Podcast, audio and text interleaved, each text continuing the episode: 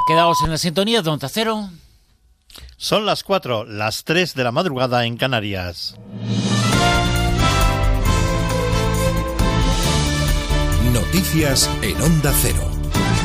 La ministra británica de Trabajo y Pensiones, Amber Rudd, ha presentado su dimisión descontenta con la expulsión de compañeros de fila dispuesta por el gobierno de Boris Johnson a raíz de la crisis del Brexit. Por otra parte, la oposición británica sopesa este fin de semana si acude a la justicia en caso de que el primer ministro del Reino Unido se niegue a solicitar a la Unión Europea una prórroga del Brexit, como establece una nueva ley. Seguimos en el exterior con una noticia de última hora que nos llega desde Colombia. El político Orley García, candidato a alcalde en las elecciones del próximo mes de octubre en el municipio colombiano de Toledo, ha muerto asesinado en un atentado.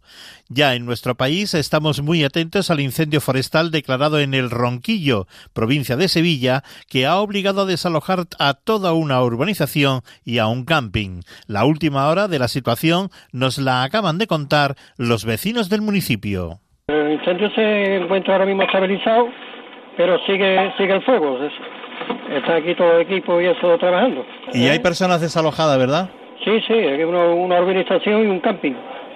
Y en los incendios de Galicia, la Policía Autonómica Gallega y especialistas del Cuerpo de Agentes Forestales investigan a varios sospechosos de haber provocado alguno de los incendios que han quemado más de mil hectáreas en la comunidad en los últimos días. Cambiamos de asunto y les hablamos de la retirada del mercado de todos los productos elaborados por la marca Sierra de Paterna, donde se ha detectado el último foco de listeriosis. Carmen Sabido. La empresa Sabores de Paterna tiene que retirar del mercado todos los productos que distribuye. Así lo ha ordenado el Ministerio de Sanidad, que ha decretado la intervención de la empresa de forma cautelar. Los productos de Sabores de Paterna se distribuyen por todas las comunidades, salvo Asturias y Ceuta y Melilla. Y la orden no solo es para la carne mechada, sino también es para butifarra, chorizo, chicharrón, morcilla y zurraspa roja y blanca. La Organización de Consumidores Facua reclama a la Junta que aclare cuántas inspecciones ha hecho a la empresa. Además, Rubén Sánchez denuncia que la comunicación entre administraciones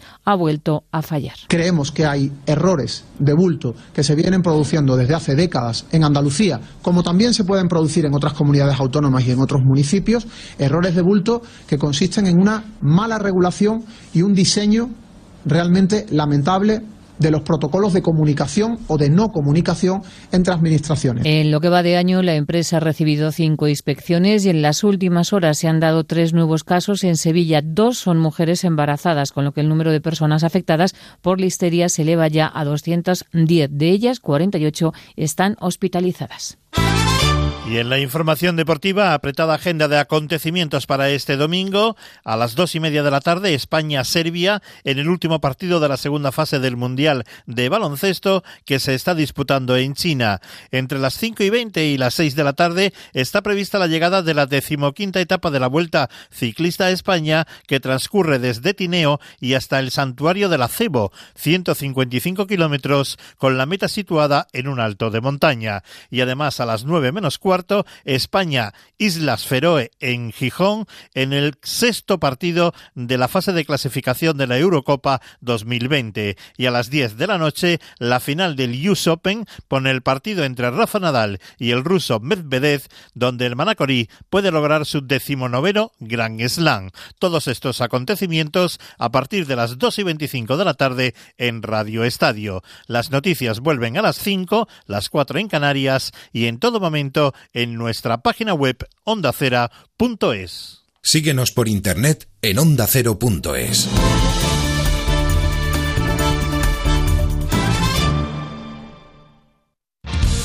Como el perro y el gato. Un programa para los que tienen mascotas y los que no. Para los que les gusta aprender. Para los que quieren pasar un buen rato. Un programa para todos los públicos. Noticias, curiosidades, consultas, concursos y muy buen humor. Como el perro y el gato, con Carlos Rodríguez. Los sábados a las 3 de la tarde y los domingos a las 2 y media. Ofrecido por Menforsan, los especialistas en cuidados, higiene y cosmética natural para las mascotas. Te mereces esta radio. Onda Cero, tu radio.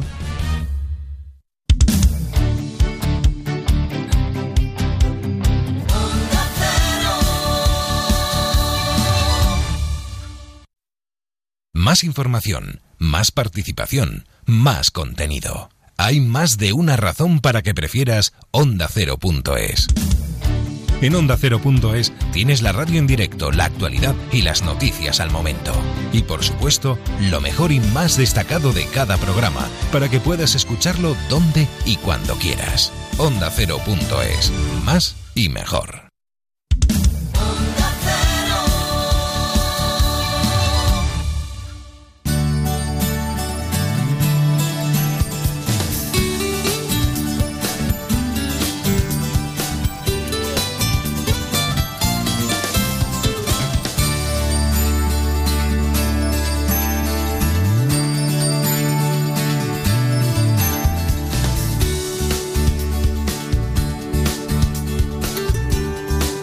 En buenas manos.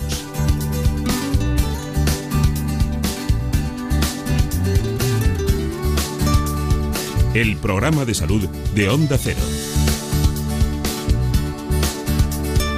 Dirige y presenta el doctor Bartolomé Beltrán.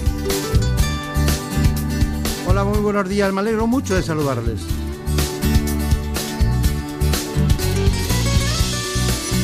Ya estamos aquí en la realización David Fernández. En la producción, como siempre, Marta López Llorente. Tenemos el propósito de llevarles hasta ustedes los mejores especialistas. Estamos seguros de que los temas de hoy son de un alto interés. Unos porque duele y otros porque son irreversibles.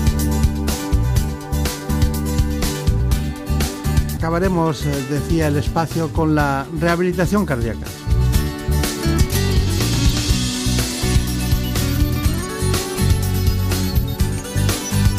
Está con nosotros, enseguida vamos con ella, la doctora Elena Serrano, es psiquiatra del Hospital Ruber Internacional de Paseo de la Habana. Vamos a hablar de las causas de suicidio.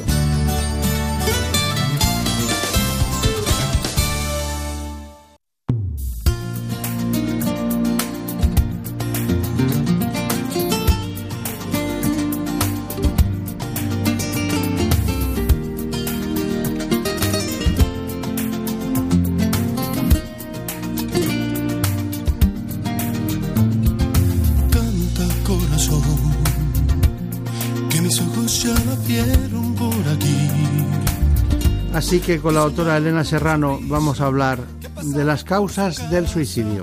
Vamos, en primer lugar, con el informe.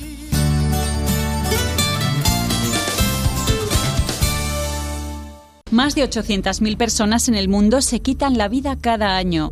El suicidio es la primera causa de muerte no natural en España y la segunda entre jóvenes de 15 a 29 años. La tasa es el doble de alta en los hombres que en las mujeres y por autonomías, Asturias y Galicia son las que más suicidios registran, la Comunidad de Madrid la que menos, y el 90% de los intentos están relacionados con los trastornos mentales. La depresión es sin duda la enfermedad asociada más frecuente y existe mayor riesgo en personas con esquizofrenia o trastorno por consumo de alcohol. El factor de riesgo más importante son las tentativas de suicidio, personas que lo intentan pero que no llegan a hacerlo. La Organización Mundial de la Salud considera que se ha convertido en un problema de salud pública. Sin embargo, en nuestro país sigue siendo un tema tabú y como consecuencia es difícil de prevenir. Aquí estamos para dar la cara hoy a un problema profundo, silenciado continuamente y en el que queremos aflorar algunas cuestiones que deben ustedes saber. Eh, lo dijo concretamente en, un acto, eh, concretamente en el mes de marzo, la ministra de Sanidad, que dijo hay que romper el silencio hablar de suicidio para que deje de ser un problema oculto. Bueno, con esta intención generalizada y global eh, vamos con el suicidio, que es la primera causa de muerte por factores externos en España. Bueno, nos acompaña una psiquiatra, lógicamente, Elena Serrano. Su segundo apellido es muy difícil de pronunciar porque es eh, ucraniano, pero es algo así como Drozdowski, ¿no? y es, trabaja en el Ruber Internacional de Madrid. Y, bueno, ella ha tenido una inclinación por, por todo lo que es la psiquiatría infanto-juvenil y bueno, estuvo en Vancouver, tengo entendido, y luego mm, se doctoró en psiquiatría en la Autónoma de Madrid y en que siempre suele ser un sitio donde está, hay gente joven, ¿no? porque en otros tiempos era en el clínico y era en la Complutense. Y bueno, eh, se formó el Hospital Puerta de Hierro, según mis datos. Es correcto todo, ¿no? Eso es. Bueno, una cuestión, qué, fácil es decir Elena Serrano, ¿no? Sí. bueno, pero bueno, eso debió ser por, su madre, claro, su abuelo, esas consecuencias de, otros tiempos, ¿no? Bueno, dígame, mm, eh, eh, ante el, nombre, la palabra suicidio, es una muerte no natural, ¿usted qué me diría entre las causas del suicidio? Las causas del suicidio. Eh, de las causas del suicidio podríamos hablar eh, que son múltiples. No podríamos hablar solo de, una única causa. Entre ellas estarían los trastornos mentales, sobre todo la depresión, la psicosis, el abuso de tóxicos, pero no solo hablaríamos de trastornos mentales, también situaciones, por ejemplo, de acoso que hemos vivido recientemente en España o eh, situaciones de exclusión social, problemas económicos, pueden llevar a, una determinada persona con varios factores de vulnerabilidad eh, asociados a tomar una decisión eh, muy drástica para solucionar un sufrimiento que le ha llevado al límite. claro, lógico. Bueno, la doctora Elena Serrano nos va a ir eh, desbrozando la estadística en todos los sentidos. He leído que entre los 15 y 29 años hay eh, muchos eh, suicidios. los datos dicen que son 3.679 al año los últimos que hay, pero se dice que pueden llegar a 6.000 porque muchas veces en la muerte eh, pues no se pone exactamente que ha sido un suicidio, sino como consecuencia de, otras cuestiones ¿no? que no vienen al caso, porque muchas veces pues, mm. eh, eh, las personas mueren y se evita poner ese tipo de problema, para no dejarlas estigmatizadas o cuestiones de ese tipo. ¿Qué me quiere decir del mundo, del mundo en el que usted domina mucho, que es el número del estar en torno a la, a la situación perinatal? ¿no? En el caso de, del periodo perinatal, Sí que hay un periodo que es de especial vulnerabilidad, que sería el periodo posparto, en el que a veces eh, ocurren, o las, mujeres pueden tener episodios depresivos graves y estos episodios depresivos graves pueden llevar incluso a que estas mujeres tengan ideas eh, delirantes y eh, el suicidio puede llegar incluso el suicidio ampliado y estaríamos hablando en este caso de que la mujer de una forma piadosa también se lleva consigo a, los niños. No es lo más frecuente, no, es, no es lo más frecuente, pero sí que es algo que en el caso de una depresión postparto habría que explorar si esta mujer está teniendo eh, ideas de, suicidio. Eh, me llama mucho la atención porque de, depresión postparto hemos hablado mucho ¿no? en ginecología.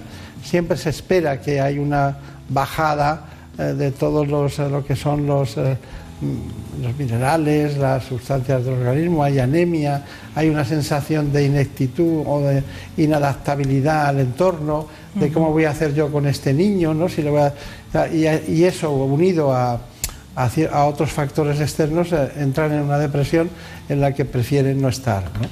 Eh, pero supongo, supongo que, hay muchos mecanismos para, evitarlo. ¿no? Hay mecanismos para evitarlo. Nos damos cuenta de eso, ¿no? incluso eh, de mujeres que se están riendo continuamente desde que, desde que tienen el niño encima de la tripa ¿no? y está el padre al lado o, la pareja o quien sea, entonces, y, luego, ¿cómo evoluciona eso? ¿no? Ustedes mm. lo ven. ¿Pasan los psiquiatras a las consultas de, los tetra para ver si ha pasado eso o, no? No es lo más frecuente. La verdad es que eh, en España todavía en eso tenemos que, que, avanzar mucho. Sí que hay determinados recursos en los que cada vez más existe sensibilización sobre este tema y se consiguen detectar problemas emocionales eh, de forma temprana dentro de las consultas propias de obstetricia o, las matronas y, sí que se realiza como una interconsulta a, psiquiatría. Esto sería eh, fundamental porque, porque eh, los problemas emocionales durante el embarazo y el posparto son las complicaciones médicas más frecuentes en este periodo. Entonces, eh, digamos que, sería fundamental que esto se incluyera también por las consecuencias que tiene no solo para la madre, sino también para, para el niño, para el bebé y para el núcleo familiar. Claro. Bueno, ah, tengo un dato que dice que cerca del 90% mm. de las personas con conducta suicida mm. eh, padecen un trastorno mental ya diagnosticable. ¿no? Mm. Eh, ¿A usted le parece que es así? Bueno, o sea, creo que esas cifras eh, tienen que ver sobre todo con lo que se llaman las autopsias o derivan de las autopsias psicológicas, es decir, de eh, resultados que se obtienen de analizar después las posibles causas de, de la muerte. Entonces, es difícil saber si esa cifra es certera. Lo que sí que es verdad es que un alto porcentaje de las personas que cometen suicidio eh, tenían un trastorno mental previo, pero no podemos, eh, digamos, minusvalorar otras causas más de tipo socioeconómico o cultural, ¿no? Eh, que pueden que pueden llevar a este tipo de, actos, ¿no? O, o, la humillación pública o el acoso en personas que a lo mejor previamente no habían tenido un problema de salud mental. Pero sí que es verdad que este es un, o sea, que digamos que las personas con trastornos mentales y determinados trastornos como la depresión, la psicosis o los trastornos por abuso de sustancias y luego en el periodo adolescentes personas que también estén sufriendo eh, bullying, acoso o hayan sufrido una pérdida reciente, digamos que sean poblaciones de riesgo a las que habría que prestar especial atención. Claro. ¿Ustedes eh, les llegan a consultas personas que notan el acoso eh, determinado, el que sea, ya sea del tipo que sea? ¿Llegan a la consulta con, con qué llegan? ¿Con qué sintomatología? ¿Qué trastorno tienen? ¿Tienen depresión? ¿Tienen angustia? ¿Tienen ansiedad? ¿Qué tienen? Eh, sobre todo depresión y ansiedad. También pueden aparecer con problemas, en el caso de los adolescentes, un poco niños más pequeños, de conductas que se llaman negativistas, desafiantes alteraciones de conducta. En cualquier caso, eh, cualquiera de estas sintomatologías habría, o sea que hay que explorarlas, ¿no? porque puede ser un indicador de que, de que están sufriendo algún tipo de, de acoso. También es verdad que, que, normalmente se acosa al más débil, entonces es posible que haya algún tipo de patología previa, ¿no? Eh, pues eh, personas con discapacidad intelectual o, o algún tipo de dificultad previa que les eh, sitúa como los débiles, entonces digamos que serían como los más susceptibles de ser acosados, ¿no? O sea que en cualquier caso es un indicador de que esas personas necesitan algún tipo de atención. Y usted ha dicho, lo primero que ha dicho, las causas de los trastornos mentales, ¿a qué no se mm. refería? Porque luego ha dicho psicosis, que es un trastorno mental. Sí. Y luego ha dicho, eh, además de eso, el acoso, la exclusión social, Mm. Entendemos la exclusión social. La exclusión social es prácticamente eh, es un sinónimo social de la pobreza, ¿no? Es decir, es como es cuando no tienes posibilidades de sobrevivir ante tanta adversidad, ¿no? Como las inmigrantes, como los problemas de ese tipo, ¿no? Eso. Pero una psicosis, ¿a qué llama psicosis? Pues podría ser desde una psicosis en el contexto de una depresión, o sea, una depresión psicótica, o una esquizofrenia. Bien. Eh, en la, esquizofrenia sí que hay una tasa muy, muy, muy alta de suicidio que supera eh, muchísimo a la tasa de la población eh, general. Lo que pasa es que la prevalencia de la esquizofrenia no es muy alta, entonces eh, digamos que no sería la mayoría de las personas que se suicidan. ¿no? Tenemos una gran ventaja con la esquizofrenia, creo yo, con la, buena medicación de los últimos tiempos, ¿no? Mm. que ayuda muchísimo. Nos acompaña, ya lo saben ustedes, la doctora Elena Serrano Droudowski que es eh, psiquiatra, trabaja en el Hospital Rubén Internacional de Madrid y está desbrozando todas las causas del suicidio y estamos matizando algunos aspectos que a ella especialmente le importan. Eh, me gustaría hablar de esquizofrenia y sobre todo porque la esquizofrenia he visto una evolución en los tratamientos muy importante, ¿no? de estar muy perdidos, incluso le llegaron a, llamar el cerebro escindido, ¿no? que mm. como si tuviera eh, una mente totalmente escindida y luego hay delirios, hay, hay cambios, de, cambios de personalidad, o sea, van cambiando de tal manera que unos días les da por la religión y otros por el sexo. Eh, bueno, eso es lo que, de alguna manera, incluso he visto algunos esquizofrénicos que son así, ¿no? Tienen un deterioro de las emociones brutal, según nuestros datos, y trastornos incluso del pensamiento, ¿no? Pero, ¿Qué hay de la esquizofrenia en este momento? ¿Cuál es el perfil actual de la esquizofrenia? ¿Qué diría usted? Pues afortunadamente, eh, digamos que el tratamiento de la esquizofrenia ha cambiado eh, muchísimo. Cada vez, eh, digamos que los tratamientos farmacológicos producen muchos menos efectos secundarios, son tratamientos que se toleran mejor entonces esto permite que la persona tenga un funcionamiento eh, mucho mejor que, años, que años previos con los tratamientos más, más antiguos, ¿no? porque son tratamientos que limitan muchísimo menos. También es verdad que hemos mejorado la capacidad de detectarlo antes. De hecho, ahora mismo hay un movimiento a nivel mundial, hay muchísimos grupos trabajando a nivel internacional. Eh, algunos punteros como, como, en Australia para la detección precoz de los primeros síntomas, eh, digamos, de la psicosis y, dentro de la psicosis de la esquizofrenia. Entonces, uno de los parámetros que permite mejorar el pronóstico de la, de la esquizofrenia es lo que llamamos reducir la duración de la enfermedad sin tratar. Entonces, si esto lo reducimos, el pronóstico va a cambiar, el nivel de funcionamiento de estas personas va a ser mucho mejor y como hemos dicho, los tratamientos eh, psicofarmacológicos han mejorado muchísimo, sobre todo en el perfil de, efectos secundarios. Consiguen la misma eficacia, pero muchísimos menos efectos secundarios. ¿Y, esas personas que tienen esos tratamientos adecuados y bien se suicidan menos? Que es a lo que vamos. Sí, Sí, o sea que esa es una realidad, o sea que esa es una, sería una de las vías de prevención de suicidio, es decir, si nosotros somos capaces de detectar eh, de forma temprana la patología mental, intervenir y empezar con tratamientos adecuados, el riesgo, o sea, de hecho esa es una de las intervenciones eficaces contra el suicidio. Bueno, nosotros hemos preparado un informe sobre esquizofrenia porque siempre hay algo que se nos puede dejar de lado y así lo matizamos. Vamos con ello. Se trata de uno de los trastornos mentales más graves e incapacitantes y sobre el que aún existe una gran falta de información y estigmatización social. En España cerca de medio millón de personas sufren esquizofrenia, una enfermedad con una alta mortalidad. Los delirios, las alucinaciones y las alteraciones del pensamiento son los síntomas más visibles, pero no son los únicos ni los más importantes. Estos pacientes expresan apatía, desinterés e insociabilidad, problemas en la concentración y en la atención.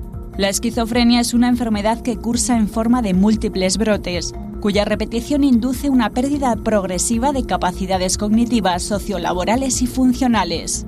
Aunque la edad media del diagnóstico suele darse entre los 20 y los 25 años, algunos de los síntomas suelen aparecer a edades más tempranas, a partir de los 15, Hoy en día la mayoría de los pacientes puede llevar una vida normal, cumpliendo bien la medicación y llevando hábitos de vida saludables. Bueno, eh, esto es un, informe a mí. Esto de hablar de, suicidio no sé qué que me guste demasiado, pero hay que hacerlo, porque incluso hay guías, eh, guías especiales mm. que, las entidades públicas eh, producen para la prevención de la conducta suicida. ¿no? Y hay algunas preguntas que quiero hacerle. Por ejemplo, preguntar a una persona si está pensando en suicidarse puede incitarle a hacerlo.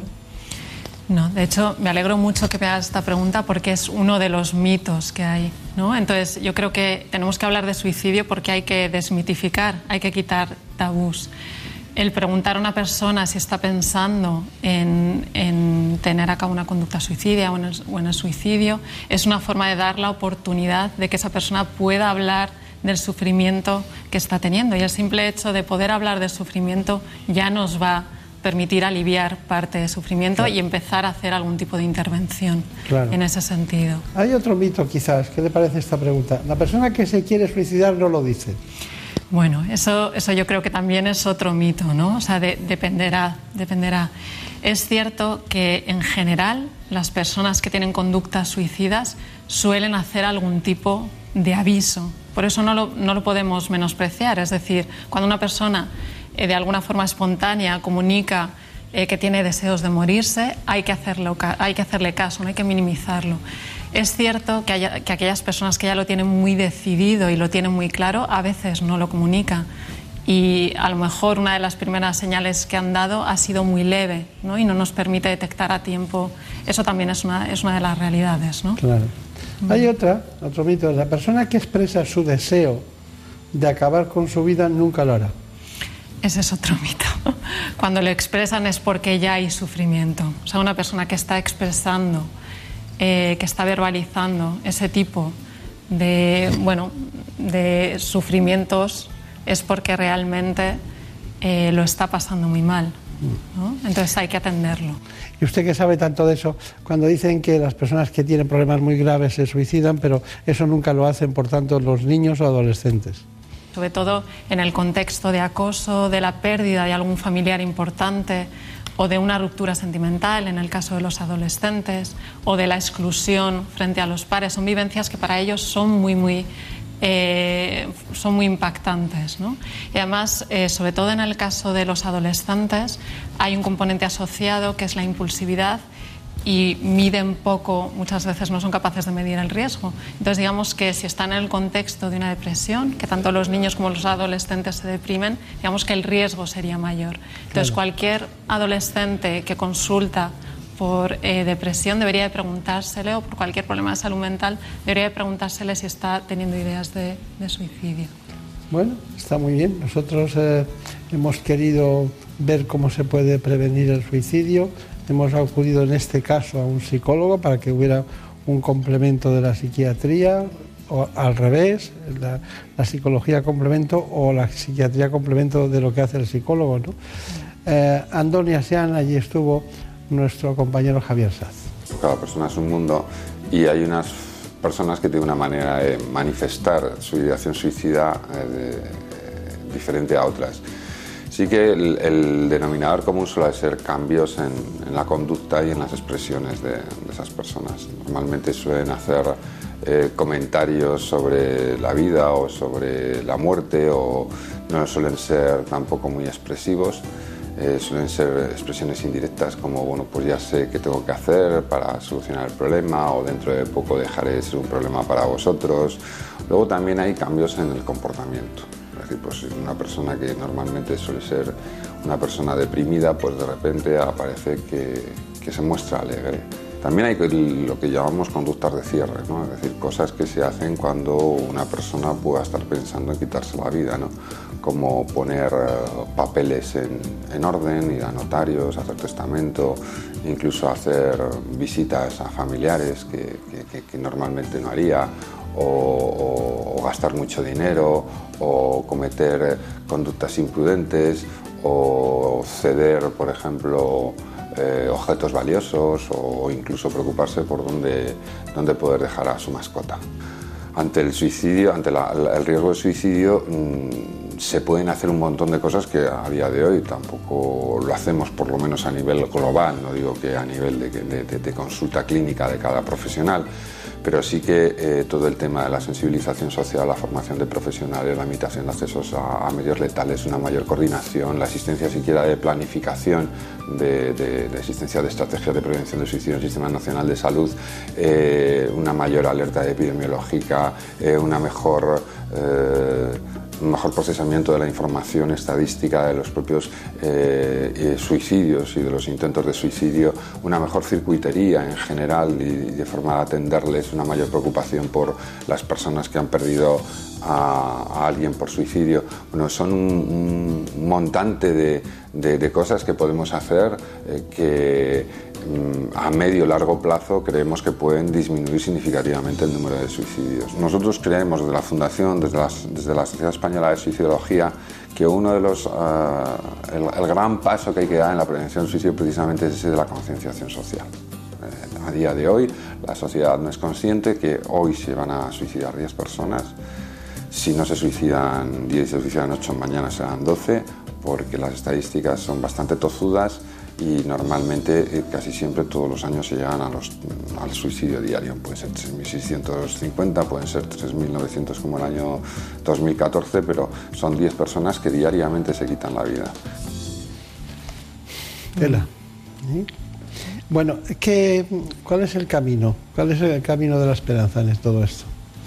Bueno, yo creo que lo primero es que empecemos a hablar, o sea, que este programa ya está dando un paso hacia adelante en la, prevención del suicidio. Lo segundo, es sensibilizar a la población general.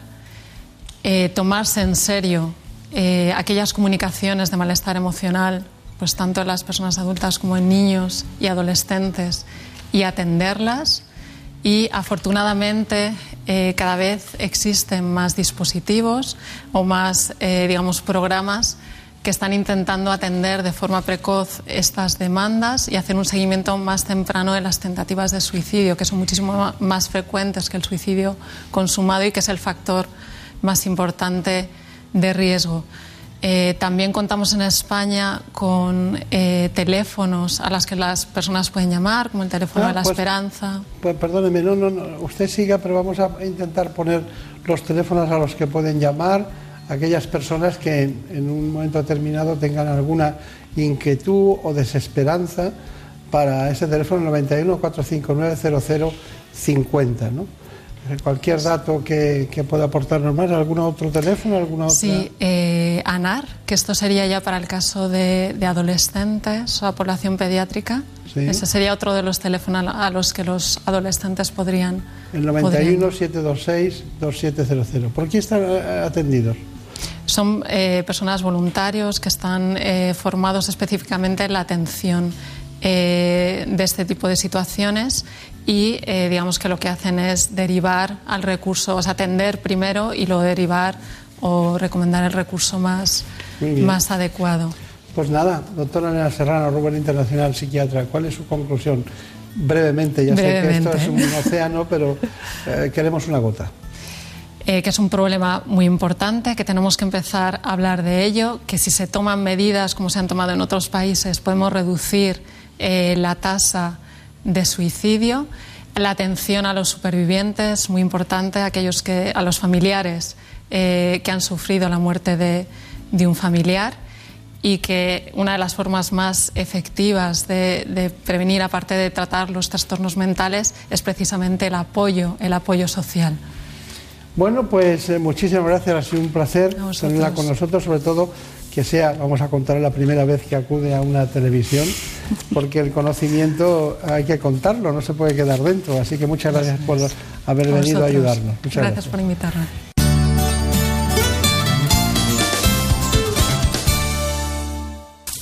Es lógico, Murprotec, empresa líder en la eliminación definitiva de las humedades, patrocina la salud en nuestros hogares.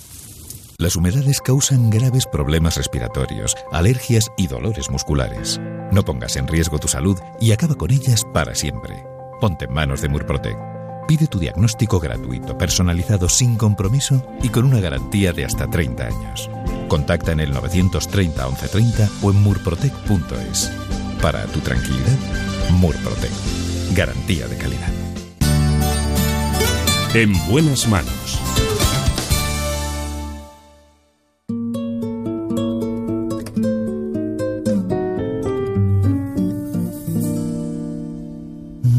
Esta noche soñar contigo. Déjame imaginarme en tu labio lo mío. Déjame que me crean que te vuelvo loca. Déjame que yo Ahora les propongo hablar de la fisura labio-palatina. Quien te quite la ropa se trata de la doctora Beatriz González Meli, del doctor Saturnino Santos y también nos acompaña la madre de un niño con fisura labio-palatina para que cuente su experiencia, Marina Aturiac.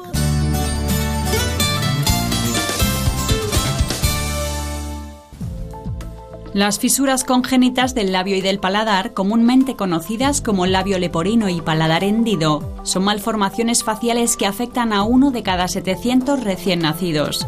Se producen por un desarrollo facial incompleto en una etapa temprana del embarazo, que dificultan su alimentación, generan problemas respiratorios, dentales, auditivos, del habla y afectan a su integración y a su autoestima. Y además pueden conllevar síndromes asociados. En el caso del paladar hendido, este no se cierra totalmente y deja una apertura que puede extenderse dentro de la cavidad nasal, y el labio fisurado se origina por un crecimiento descompensado de los dos lados y el labio superior no se cierra completamente. Pero en ambos casos la gravedad varía. Dependiendo del grado, el tratamiento, que requiere de la colaboración de diferentes especialistas, se puede prolongar a la adolescencia o incluso hasta la edad adulta. En cuanto a las causas de estas anomalías, no se conocen a ciencia cierta, pero están asociadas a factores genéticos y ambientales. Hoy estamos muy bien acompañados para matizar y desbrozar un caso de gran interés, incluso con testimonio maternal y humano, ¿no? porque exige un gran sacrificio rehabilitar estos pequeños, aunque lo deseable y lo posible es que eh, lo hagan en todos sus sentidos. Nos acompaña la doctora Beatriz González Meli, buenos días. Buenos días. Bueno, también está Marina Turiá, que es la madre de un pequeño, de Bruno, Bruno, Bruno Gómez Ortibuela Aturiac, ¿no? Y está el doctor Saturnino Santos, que enseguida se va a incorporar con nosotros como otorrinolaringólogo. Veamos, doctora Beatriz González ¿cómo le llega un pequeño a usted de este tipo? Pues nos llega muchas veces de recién nacido, porque la malformación es muy evidente al nacer, pero ahora cada vez más nos llegan con el diagnóstico prenatal, porque es una malformación que se ve por un ecografista experimentado con facilidad en la ecografía de la semana 20. Y son muchos los padres que nos solicitan pues, opinión de qué va a ocurrir eh, cuando nazca el bebé. En, el caso, en este caso particular que nos ocupa hoy de Bruno, ¿fue así? En el caso de Bruno fue así, efectivamente. Eso quiere decir que los padres estaban bien informados. Estaban muy bien informados. Usted es cirujano plástico, reparador y estético. Sí, así Bien. es. ¿Quién debe operar este tipo de intervenciones? Pues debe operarlas quien sepa hacerlos, es decir, quien está trabajando con estos niños con frecuencia, quien tiene experiencia. En España lo hacemos cirujanos plásticos, cirujanos pediátricos y cirujanos maxilofaciales, pero ni todos los maxilofaciales saben operar fisura labiopalatina, ni todos los plásticos, ni todos los pediátricos. Claro, claro, claro. Usted ha trabajado en muchos sitios, aparte del 12 de octubre estuvo en México, ¿no? He estado en México, y en Helsinki también estuvo, ¿no? Eso es también en Helsinki, en el Hospital Gregorio Marañón, en el Hospital Clínico de Madrid, sí, en muchos sitios. Pero finalmente, digamos que he desarrollado sobre todo mi carrera profesional en el Hospital del Niño Jesús de Madrid. Claro, Y en el Quirón Pozuelo también, ¿no? Y en Quirón Pozuelo también. Bueno, pues nada, eh, dicho todo esto, mm, estamos hablando de un problema de difícil solución según el grado que tengan. ¿Tienen ustedes algunas medidas especiales de los tipos que son? Que habrá algunos que sean muy fáciles y otros muy complicados. Estamos hablando de qué tipo de caso. Pues hablamos, efectivamente, tenemos una clasificación del grado de, de malformación que va desde los grados mínimos, que verdaderamente hay veces que incluso no se operan, porque es una leve muesca en el labio, hasta el, el grado mayor de afectación, que es la fisura labio-palatina bilateral completa, en el cual pues hay un gran déficit de tejidos blandos y un gran déficit de hueso acompañante. Bien. Una inquietud será cuál es la causa. Sabe- no sabemos la causa. No sabemos la causa. No sabemos la causa, pero Lo cada vez sabemos más. Sí, pero con lo que sabemos no sabemos la causa. Efectivamente. La idea es que hay un ambiente genético favorable sobre el cual inciden el ambiente y entonces hablamos de una herencia multifactorial. Claro, sí, sí, que se juntan una serie de factores que hacen que, que ocurra esto. La fisura labiopalatina. En general, la primera intervención para cerrar el labio se lleva a cabo en los primeros meses de vida, hacia el cuarto o quinto mes, siempre y cuando las condiciones del paciente lo permitan, lógicamente. Una segunda intervención se realiza al año y cierra el paladar. Lo último, cuando el niño es más mayor, se lleva a cabo la rinoplastia. Lo fundamental siempre es que el niño tenga un buen trabajo respiratorio. Eso es esencial. Ustedes lo pueden entender fácilmente. Más allá de la estética, pero la estética, cuando es cirugía reparadora, no solo es estética, sino también reparadora. Bueno, eso lo conoce perfectamente nuestra especialista en mitad, Beatriz González Meli, pero también se ha incorporado el doctor Saturnino Santos a, este asunto del labio, eh, de la fisura labiopalatina. Dígame, ¿cuál es su trabajo en este tipo de pacientes?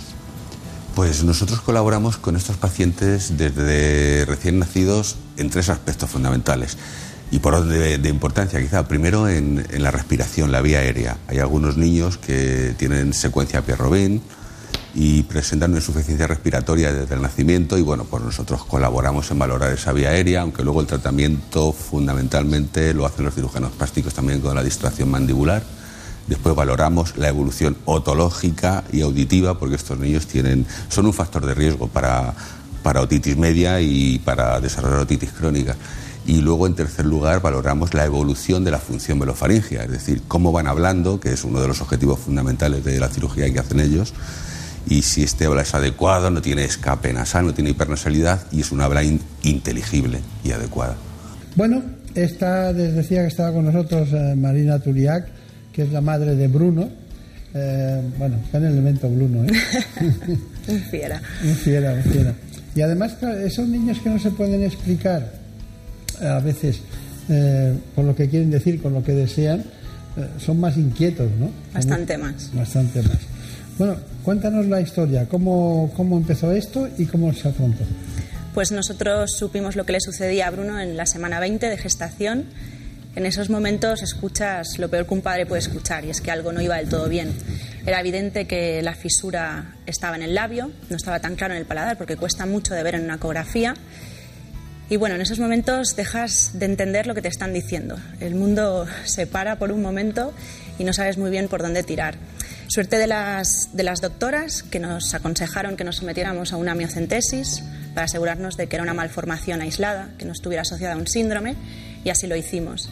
Mientras esperábamos los resultados, fuimos a ver a Pilar Martínez Ten, que es de la clínica Delta, especialista en diagnóstico prenatal, y ella nos confirmó que el labio estaba afectado y también el paladar. Esa noticia no es muy agradable porque cuesta un poco más de, reparar ese daño, pero a su vez nos dijo que era un niño sano, que todo apuntaba que era una malformación aislada. Llegaron los resultados del AMIO, fue cariotipo normal y ahí empezamos a, respirar.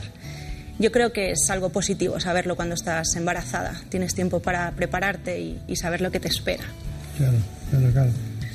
Bueno, yo conozco perfectamente a su familia y sé que hay una, una de fondo hay una profunda admiración por porque una la peor adversidad que puede ocurrir en una madre es la de un hijo, ¿no? Se cuestiona todo y por qué a mí ese tipo de circunstancias, ¿no? Eh, ¿Pasó de todo en, afrontar ese problema? Pasó de todo. se, emociona. Y... Sí, sí, sí. Hablar al final de, lo que es tu vida y tu hijo, que es lo más importante, cuesta mucho, pero también ver cómo evolucionan de bien también te ayuda y acabas siendo un padre totalmente feliz y te sientes orgullosa desde el primer momento. Claro, claro, claro. Bueno, entonces, eh, dicho esto, vamos a la intervención. ¿Cómo fue? ¿Cómo fue la intervención? Bueno, pues la verdad es que, que la fisura de Bruno era muy grande y, bueno, está claro en las fotos y empezamos a prepararlo antes de la propia cirugía, porque nosotros en, habitualmente empleamos una técnica de ortopedia prequirúrgica que lo que hace es lentamente movilizar los segmentos de maxilar y del labio y mejorar la forma de la nariz para que llegue a quirófano todo en la mejor posición posible. Entonces la, primera cirugía eh, pues es una cirugía muy satisfactoria porque reparas el labio y la nariz y salen de quirófano completamente diferentes. O sea, es, es la cirugía que a mí más me gusta porque es, es muy impresionante el cambio. Y para los padres yo creo que es que hay algunos que no pueden ni hablar. Es una cosa increíble, ¿no? Es increíble. Bueno, hay, eh, hay unas fases que son clínicas más de cómo se manifiesta el niño en todos los sentidos, ¿no? Entonces hay, eh, bueno, una vez diagnosticado, la intervención, pero eh, el diagnóstico, aparte de haberlo afrontado, hay cosas del día a día, ¿no? Entonces esos niños, eh, hemos puesto aquí unas, unas, eh, ¿cómo le llaman a ustedes a eso? Unas tetinas especiales. Unas tetinas especiales. Bueno, estas tetinas especiales, eh, ¿por qué lo son? O sea, que cuando, cuando se utiliza en el niño con labio leporino y en el niño normal, ¿no? ¿Será para el niño normal esta o...? Esta es para un, para un bebé que nace sin fisura. Aquí tendríamos una tetina especial para labio hendido y está labio y paladar hendido. A mí esa tetina nos salvó la vida, porque es la de, la de paladar, eso es. Cuando estos niños nacen, a lo primero que se enfrentan es alimentarse. Y gracias a las enfermeras, pues supimos dar con la tetina adecuada para Bruno. Esto al final es blandita, hace que el recién nacido no se canse al succionar Es importante que ellos succionen, no queremos que les sonden ni nada por el estilo. Y además les hace de paladar y les aísla lo que es la cavidad nasal de la, de la oral. Y a ti te da como más seguridad a la hora de, de alimentarle. Esto, este asunto para los padres debe tener mucha variabilidad porque eh, ¿usted cree que descubrió un proceso nuevo? Quizás sí, pero hay niños que incluso maman si solo tienen afectado el labio, o otros que utilizan una tetina normal. La evolución de un niño nunca se sabe. ¿Y hay alguna asociación, ha participado alguna asociación de este tipo para poder ayudarse entre ustedes? Sí, sí las hay. Suele haberlas en todas las comunidades autónomas. Aquí en Madrid tenemos a Filapa y somos una asociación de padres dispuestos a ayudarnos en el día a día, porque es un largo camino y creo que hay que darles la mano. ¿Les llegan, les llegan ustedes eh, niños que los padres pertenecen a Filapa y luego llegan a la segunda intervención o van al, al especialista en otorrino? Yo tengo que decir que, que de, de los padres de mis pacientitos es que es raro el que no te dice, por favor, dale mi número de teléfono, por favor, dile que hable conmigo. Son increíbles.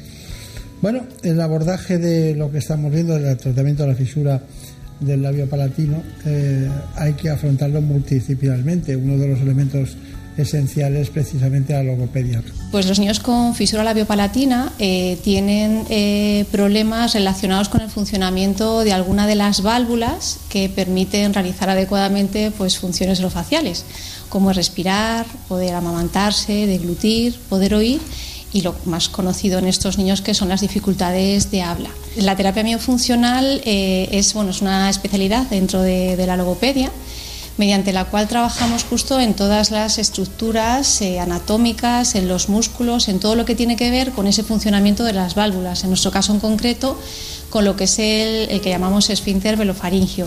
Es el que permite, según se abre o se cierre, pues que por ejemplo el aire suba hacia la nariz o no suba, el que podamos generar dentro de la cavidad oral las presiones pues para que nuestros niños puedan emitir fonemas que necesitan eh, hacer una fuerza necesaria para que la producción sea correcta y por supuesto también, por ejemplo, pues, para que a la hora de tragar pues eh, el alimento vaya hacia las vías eh, correctas y no tengan eh, un problema que llamamos disfagia, una, derivación del alimento hacia la vía respiratoria. Por ejemplo, pues trabajamos con tareas de discriminación auditiva, trabajamos también en el masaje de todas sus cicatrices, tanto a nivel externo como a nivel interno, para conseguir que, que sus músculos eh, reaccionen correctamente.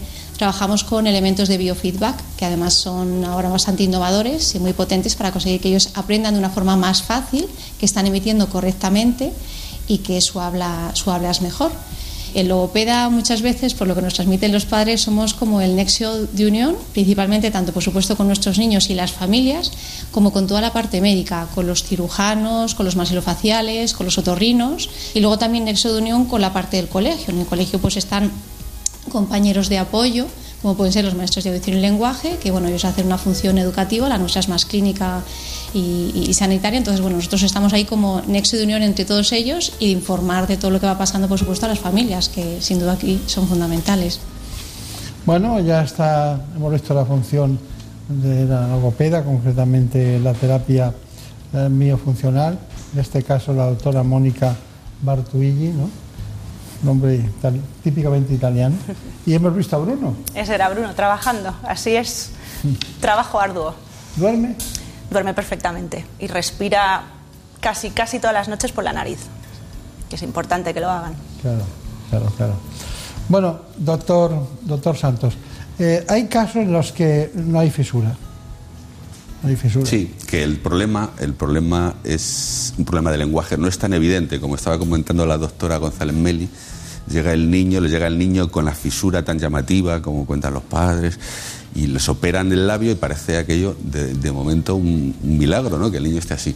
Nosotros los otorrinos a veces, los, los otorrinos y otros profesionales, vemos niños que nos llegan con un problema de lenguaje o de habla.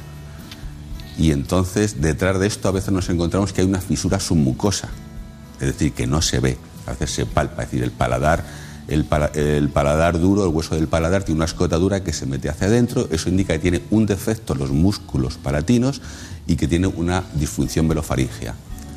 Y eso, la mayoría de las veces hay que operarlo, no siempre. Y otras veces todo eso anatómicamente está bien, pero funciona mal, en algunos casos de niños con síndromes especiales. Entonces yo valoro mucho y me gusta mucho llegar a, veces al diagnóstico de este tipo de niños, como digo yo, un poco diagnóstico de oído. Primero ver cómo habla el niño. Este niño tiene mucho escape, lo palpas, lo exploras, tal. Luego se lo pasas a ellos para operarlos, que son los que lo van a solucionar la mayoría de las veces, o a logopedia, depende del caso. Claro. Doctora González Meri, eh, hubo una segunda intervención que yo no me la esperaba. Yo que seguí el caso, no me la esperaba. Eh, ¿Es muy frecuente la segunda intervención y por qué se hace? Es relativamente frecuente. Eh, la primera cirugía que hacemos sobre el paladar intentamos que sea la mejor, pero no siempre el resultado es el adecuado. No siempre conseguimos un habla que sea perfecta. A veces pues el paladar se queda corto, pues porque es corto de longitud o porque la propia cicatriz lo retrae. Y a veces la musculatura pues no llega a funcionar bien del todo, necesita estar como más tensa. Y a veces hay también pues eh, problemas funcionales de digamos de coordinación eh, porque no olvidemos que hablamos con los órganos de la boca, pero tenemos que coordinar más arriba. Entonces, también el desarrollo de los niños, hay niños que hablan más tarde que otros. Y todo eso hay que tenerlo en cuenta. Entonces es relativamente frecuente tener que hacer una nueva cirugía para conseguir que hablen mejor. Es, digamos, el porcentaje está de un 10 a un 30% de los casos. Claro, claro, claro. Eh, eh, los padres lo recibirán con, un cierto desagrado y pensando si podían hacer algo, cuando en realidad se trata de unas estructuras anatómicas muy frágiles y con, y con muy pocas posibilidades. Efectivamente. Que además en el acto quirúrgico queda muy bien, pero luego la función no claro hombre la verdad es que nosotros cuando operamos ya vemos un poco la calidad del músculo eh, vemos si una musculatura es más más deficiente lo cual ya te da una idea de que probablemente necesites hacer algo cuando hay un buen músculo de base pues la verdad es que siempre tienes esperanzas de que vaya a funcionar bien claro. y yo creo que eso ya no siempre es así por supuesto pero pero siempre es mejor eh, tener buena base que no tenerla. Claro. los padres ni te cuento cómo reciben la segunda intervención, llorando. Pues sí, porque es como que no toca, que ya esperas que hable, porque se ha dejado la piel en las sesiones de logopedia, pero una vez más confiamos en los profesionales, que somos afortunados de que tiene solución. Claro, claro. Bueno, y el ortodoncista tiene también un papel importante muy importante. Nosotros usamos el moldeador nasoalveolar. El éxito de los tratamientos del labio paladar hendido se consigue cuando varios profesionales actuamos eh, en distintos momentos. Mi papel en el tratamiento de los niños con labio paladar hendido es eh, actuar en distintas fases del tratamiento.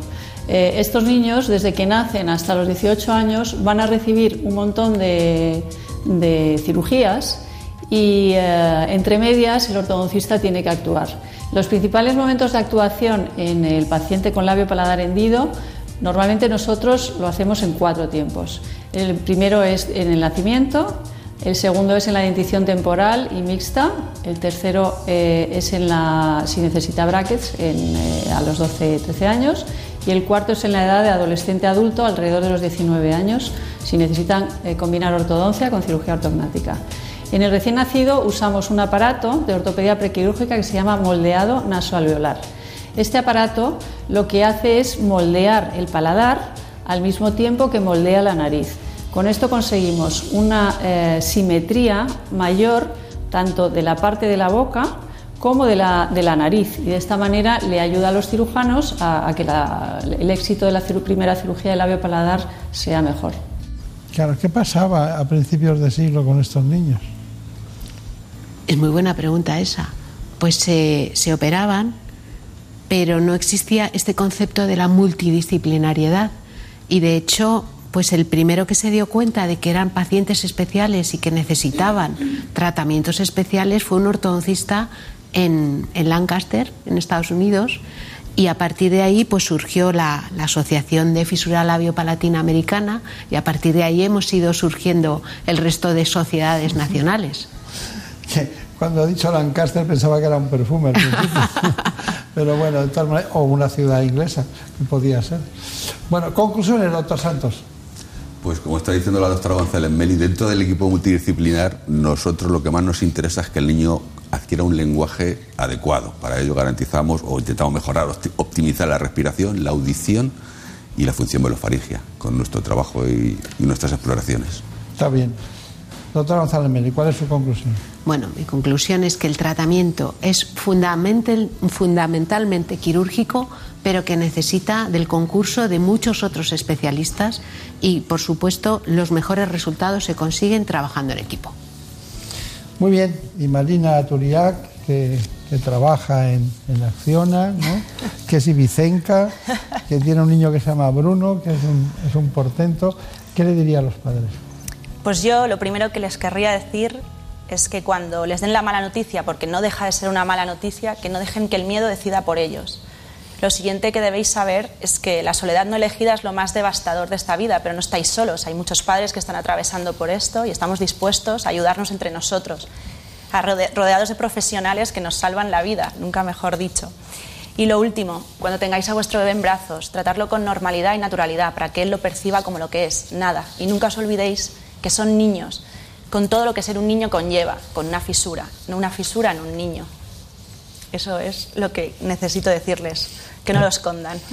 Está bien, está bien. Me gusta mucho esa frase de el tema de la fisura, ¿no? que es muy interesante. Bueno, doctor Saturnino Santos, muchas gracias, ha sido un placer.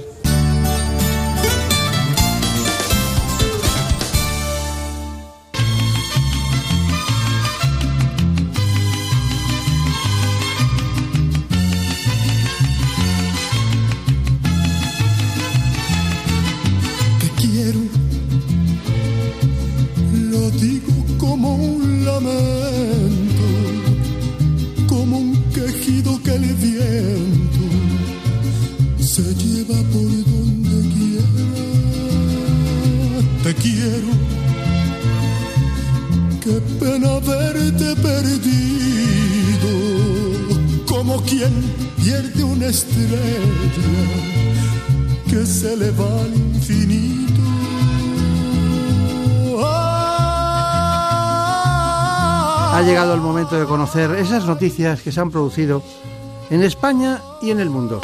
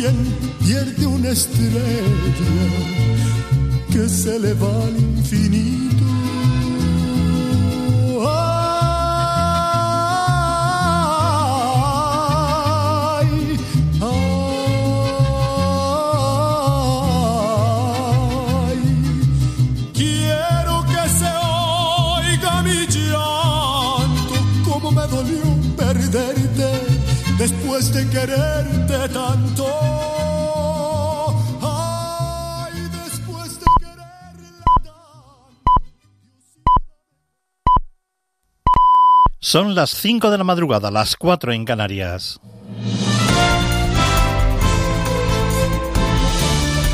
Noticias en Onda Cero. Hola, buenas noches. El presidente de Estados Unidos, Donald Trump, acaba de anunciar la suspensión de un encuentro teóricamente secreto con los talibanes y el gobierno de Afganistán planeado para este domingo, además de cancelar las conversaciones de paz. Ha justificado esta medida por medio de una serie de mensajes en Twitter, después de que los talibanes hayan reivindicado un reciente atentado terrorista en Kabul, en el que murió una docena de personas, entre ellas un soldado estadounidense. Ya en nuestro país, el presidente del gobierno en funciones, Pedro Sánchez, ha reconocido que existe un riesgo cierto de nuevas elecciones y le ha pedido a Unidas Podemos que dé un paso al frente para desbloquear la investidura. Ahora que se dice que efectivamente existe un riesgo cierto de que el próximo 10 de noviembre haya elecciones, yo lo que le digo a Unidas Podemos es que ese 10 de noviembre los españoles nos vean trabajando por derogar la reforma laboral y aprobar un nuevo estatuto de los trabajadores. Por su parte, el presidente del Partido Popular, Pablo Casado, ha señalado que el presidente en funciones, que Pedro Sánchez, se ha convertido en un riesgo para España. Que el riesgo cierto para España, para nuestro futuro, es Pedro Sánchez. Pedro Sánchez es el riesgo que tiene España y por eso quiere elecciones, para acabar de rematar la jugada, para poder gobernar en funciones sin hacer absolutamente nada de lo que se le pide a un presidente del gobierno. Y desde Ciudadanos, Lorena Roldán, la portavoz en el Parlamento catalán, ha afirmado que le parece lamentable cómo Pedro Sánchez está degradando las instituciones. Nos parece, insisto, lamentable cómo insisten en degradar la dignidad de nuestras instituciones y nosotros desde Ciudadanos lo que le pedimos al señor Sánchez es que acabe ya de una vez por todas con este espectáculo, que deje de marear la perdiz y que llegue a un acuerdo con sus socios populistas y nacionalistas y podamos arrancar esta legislatura de una vez por todas. Y seguimos muy atentos al incendio forestal declarado en el Ronquillo, en la provincia de Sevilla, que ha obligado esta madrugada a desalojar a toda una urbanización y a un camping. La última hora de esta situación nos la acaban de contar los propios vecinos del municipio. El incendio se encuentra ahora mismo estabilizado, pero sigue sigue el fuego. Está aquí todo el equipo y eso trabajando. Y hay personas desalojadas, ¿verdad? Sí, sí, hay una, una urbanización y un camping. En la información deportiva nos vamos hasta China, donde España juega hoy ante Serbia en el último partido de la segunda fase del Mundial de Baloncesto. Enviados especiales a este Mundial con José Eduardo Martínez en la técnica y David Kans, que nos cuenta esta última hora del Mundial de Baloncesto. Buenos días allí en China, buenas noches desde España, buenos días en China, David. Buenos días desde Wuhan. La selección española se ejercita por última vez antes de cerrar la segunda fase esta tarde ante Serbia, con la mirada puesta en el decisivo cruce de los cuartos de final. El seleccionador nacional Sergio Escariolo no duda a la hora de comparar a los serbios con la generación dorada española. Ellos ahora están en, la, el lugar donde hemos estado durante muchos años nosotros y, no, es, del todo cómodo y entiendo que, que es correcto ¿no? que Sasha eh, haga lo que, lo que puede hacer ¿no? para, para eh, intentar alejar un poquito la presión de su equipo. Si España gana, se medirá en cuartos al perdedor del partido Argentina-Polonia. Si pierde, el combinado nacional se cruzará en la lucha por las medallas con el vencedor entre argentinos y polacos. Gracias, David. Recuerden, a las 2 y 25 de la tarde comienza Radio Estadio con la transmisión de este partido del Mundial de Baloncesto que van a disputar las selecciones de España y Serbia. Y también la España de fútbol juega esta noche el partido, el sexto, de la fase de clasificación para la Eurocopa del año 2020. Juega en Gijón ante Islas Feroe, en un partido que va a servir de homenaje póstumo a Kini, el delantero nacido en la cantera del Sporting y que falleció en el año 2018 después de una larga enfermedad. Y para cerrar la agenda de este domingo, a las 10 de la noche, la final de del US Open con el partido entre Rafa Nadal y el ruso Medvedev, donde el Manacorí puede lograr su decimonoveno Grand Slam y quedarse a uno del récord de Federer. Las noticias vuelven a la sintonía de Onda Cero a las 6 de la mañana, las 5 de la madrugada en Canarias y en todo momento las pueden ver en nuestra página web ondacero.es. Síguenos por internet en ondacero.es.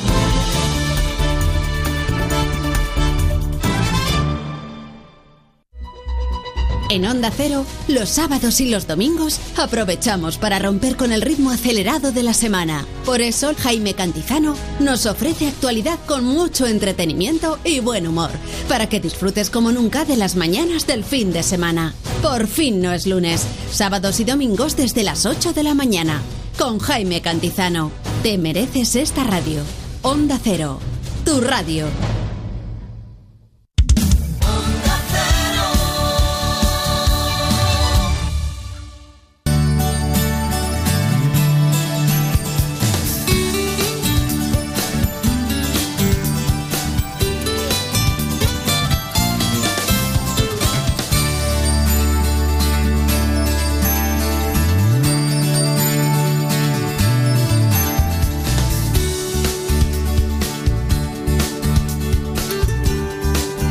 En buenas manos.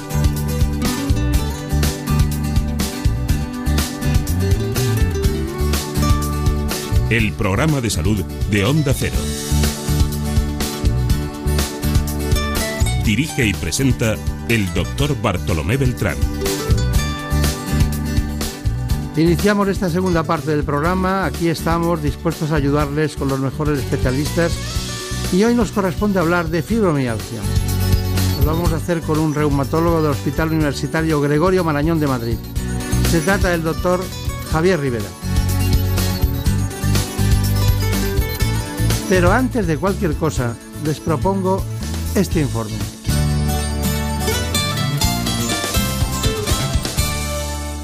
Se trata de la segunda causa de consulta en los servicios de reumatología. La fibromialgia fue reconocida como enfermedad por la Organización Mundial de la Salud hace ya más de 25 años. En España se calcula que hasta un 5% de la población, en su mayoría mujeres, sufre esta enfermedad, que está relacionada con otros problemas como insomnio, dolor de cabeza, depresión y problemas de memoria. El inicio de los primeros síntomas se sitúa entre los 20 y los 40 años de edad, y sus repercusiones familiares y sociales son muy importantes. Además de ser una enfermedad difícil de diagnosticar, es muy incapacitante y provoca un alto absentismo laboral. Aún existen muchas incógnitas sobre las causas de la fibromialgia, y como los síntomas son distintos en cada paciente, debe tratarse de una forma individualizada, a través de fármacos, ejercicio y psicoterapia. Bueno, pues vamos a hablar de fibromialgia. Afrontamos un problema sanitario muy importante. Tengan en cuenta que es una patología crónica, compleja. Bueno, les duele en realidad desde la cabeza hasta los pies a esas personas que lo padecen. Como ya se ha dicho, son preferentemente mujeres, pero una proporción muy desorbitada en, cuanto a la estadística, porque prácticamente estamos hablando de 4.2 mujeres, por lo que en hombres serían varones 0.2, o sea que es una gran diferencia. Ahora enseguida sabremos de la mano de uno de los expertos que ha dedicado mucho tiempo y ha venido a este espacio a hablar de esta patología. El doctor Javier Rivera trabaja en el Hospital Gregorio Marañón de Madrid, en el Departamento de Reumatología, eh, como decía, viejo amigo de esta casa y de este espacio, y además eh, un hombre que se preocupa periódicamente a través de su blog, que enseguida veremos, eh, de indicar a los pacientes en qué están, qué les va bien, qué son aquellos aspectos más interesantes de la vida de alguien que tiene este síndrome de fibromialgia. Doctor Rivera, ¿qué tal? Eh, hace mucho que no lo veía, bastante yo, hace mucho, ¿no? Una temporadita. Sí, una temporadita. Pero realmente lo del claro predominio en mujeres, eh, ¿se lo explica usted de alguna manera? ¿Hay alguna razón? Bueno, hay varias explicaciones, ninguna es eh, totalmente concluyente, pero yo creo que el tema hormonal hay que tenerlo en cuenta y luego, claro, hay que tener en cuenta el factor eh, del papel que desempeña la mujer en la sociedad, que es distinto al eh, que tiene el hombre, ¿no? Y, a- y aquí, en este punto, eh, pues se ve una fragilidad mayor por parte de la mujer frente al, frente al hombre. Son, son quizás las dos teorías que mejor expliquen esa alta prevalencia en mujeres frente a hombres. Y, y que sepa que a mí eso no me convence demasiado, quiero decir, porque claro, evidentemente las mujeres tienen distintas hormonas, es una diferencia, pero eh, duelen en el, en el aparato osteomuscular, eh, hay sustancias mm, mm, químicas y transmisores químicos en el cerebro que son iguales, son muchas veces, pero claro, el factor hormonal también puede influir en esas zonas, con lo cual nos quedamos con eso, pero, pero yo creo que no está bien eh, investigado ese tema. Eh, Tienes razón. Sí, no está bien investigado. Faltan todavía datos más concluyentes. Ya. Por eso eh, los que tenemos son esos dos, esos dos factores, pero Claro. efectivamente no satisfacen eh, o no explican el 100% de, de- de esa, de esa cifra. ¿no? Claro. Bueno, el bloque informativo que usted maneja, porque claro, muchas, muchos pacientes están inquietos, enseguida veremos cómo se llega a la conclusión de que es una fibromialgia, cosa que no es difícil porque también se confunde con la fatiga crónica. ¿Cuántos puntos dolorosos hay que tener? Entre 11 y 18, quiero recordar, ¿no? Sí, entre 11 y 18 es lo que se manejaban en las, en, las, eh, en las guías antiguas, en los que eran los criterios antiguos, pero eso ya lo han, eh, lo han liquidado en estos momentos, han eliminado los puntos y lo han sustituido por las manifestaciones clínicas, que son eh, mucho más eh, precisas y mucho más eh, expresivas de la enfermedad que los puntos. ¿no? Claro. Entonces yo le voy preguntando y usted brevemente me dice, por ejemplo, trastornos del sueño. Trastornos del sueño, eh, casi el 100% de los pacientes. Bien. Sí. Anquilosamiento.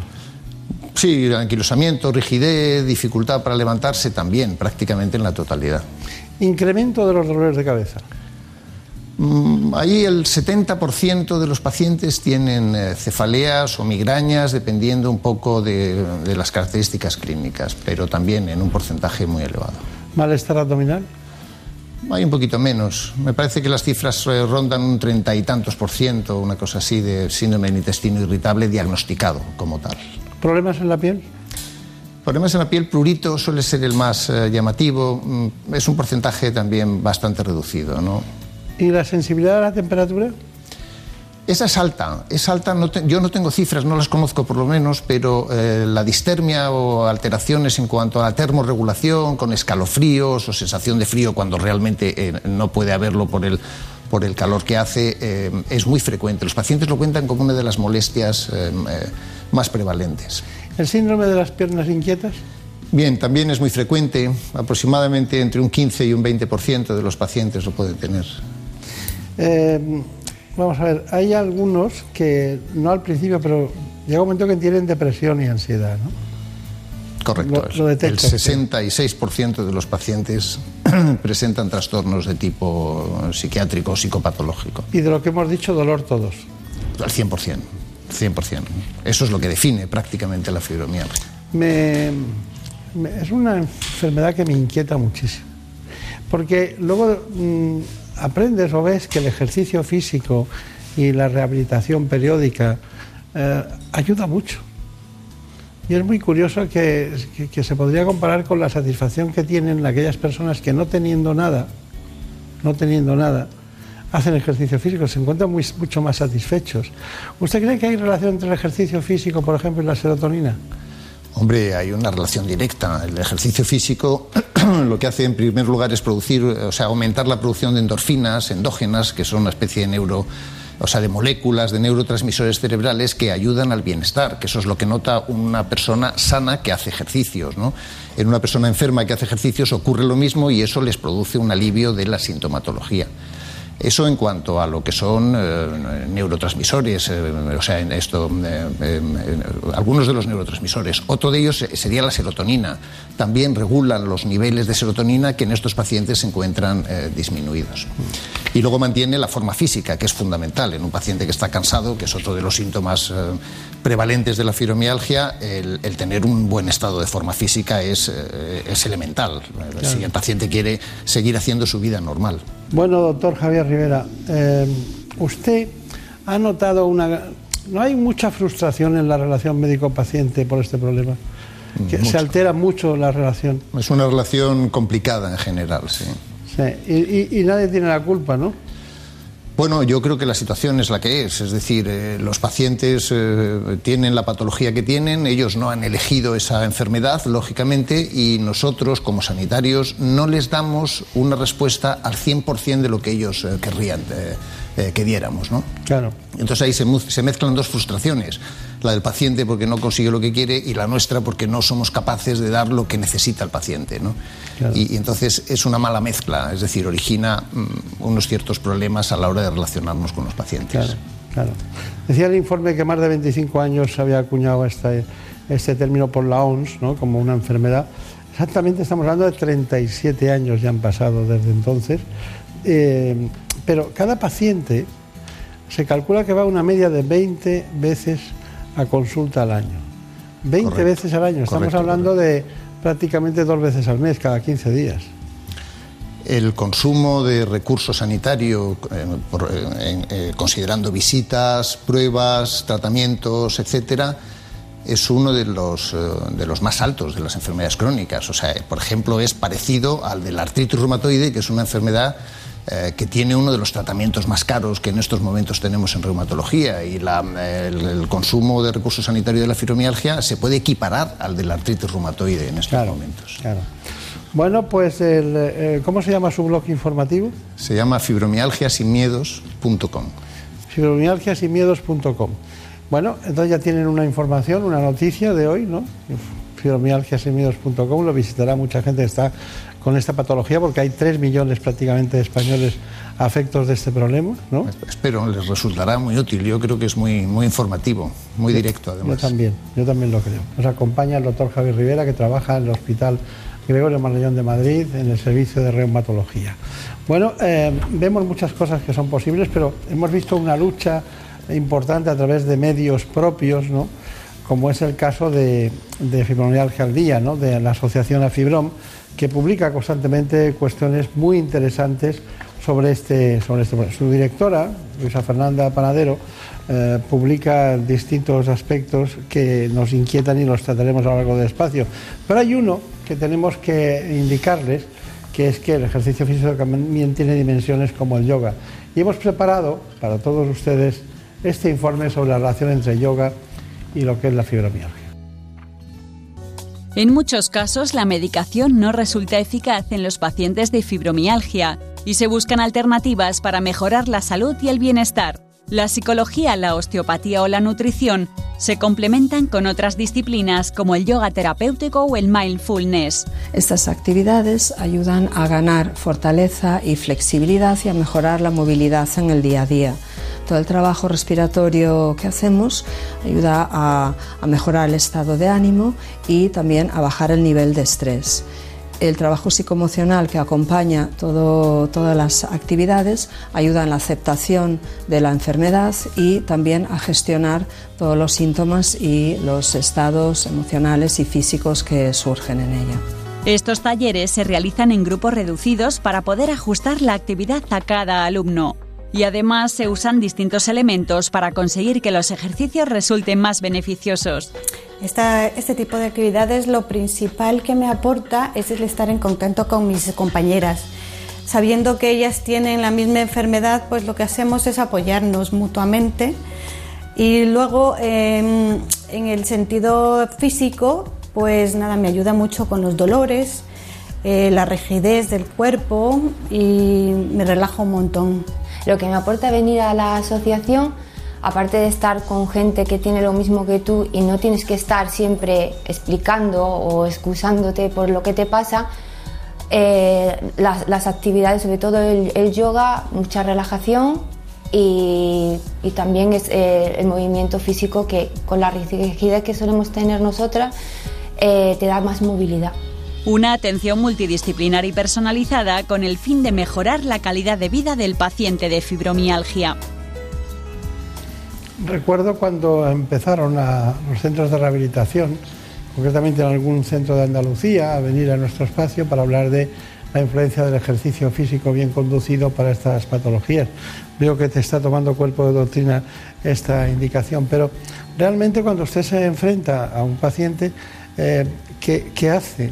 ¿Qué hace? ¿Qué, cómo, Porque claro, todos dicen que tienen dolor, pero habrá distintos tipos, distintos grados, y entonces adoptará una actitud terapéutica. ¿Cuál es su esquema de trabajo? Bueno, el esquema terapéutico en el paciente con fibromialgia, en primer lugar, es informar eh, al paciente de cuál es la enfermedad, en qué consiste y que conozca bien, que maneje bien los eh, mecanismos, las herramientas que puede tener para mejorar su situación.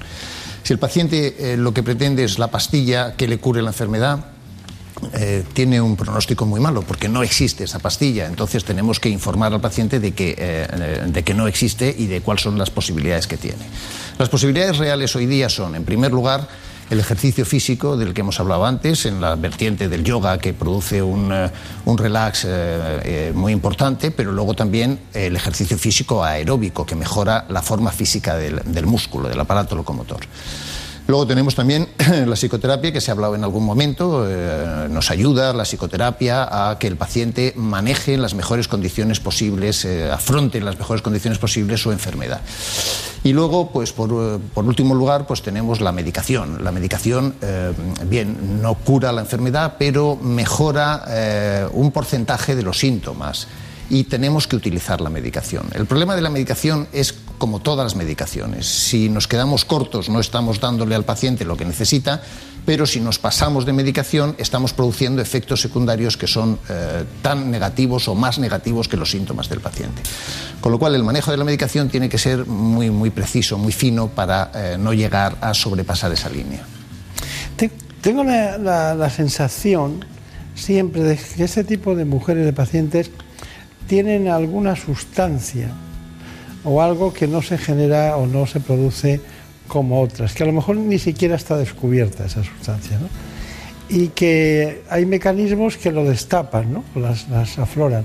¿Cuáles serían los factores desencadenantes de los procesos cuando ya son irresistibles y de repente a los 15 días vuelven al médico?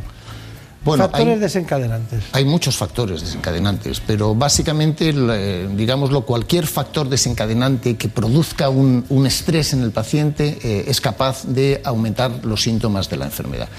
Eh, el componente emocional de, lo que es el estrés hace que se dispare nuevamente la sintomatología. De todas maneras, he visto que hay pautas para mejorar la calidad de vida. Por ejemplo, hemos visto que relacionarse con los demás que tienen lo mismo ayuda mucho, ¿no? Pero también la alimentación. ¿Está usted de acuerdo que la alimentación ayuda mucho?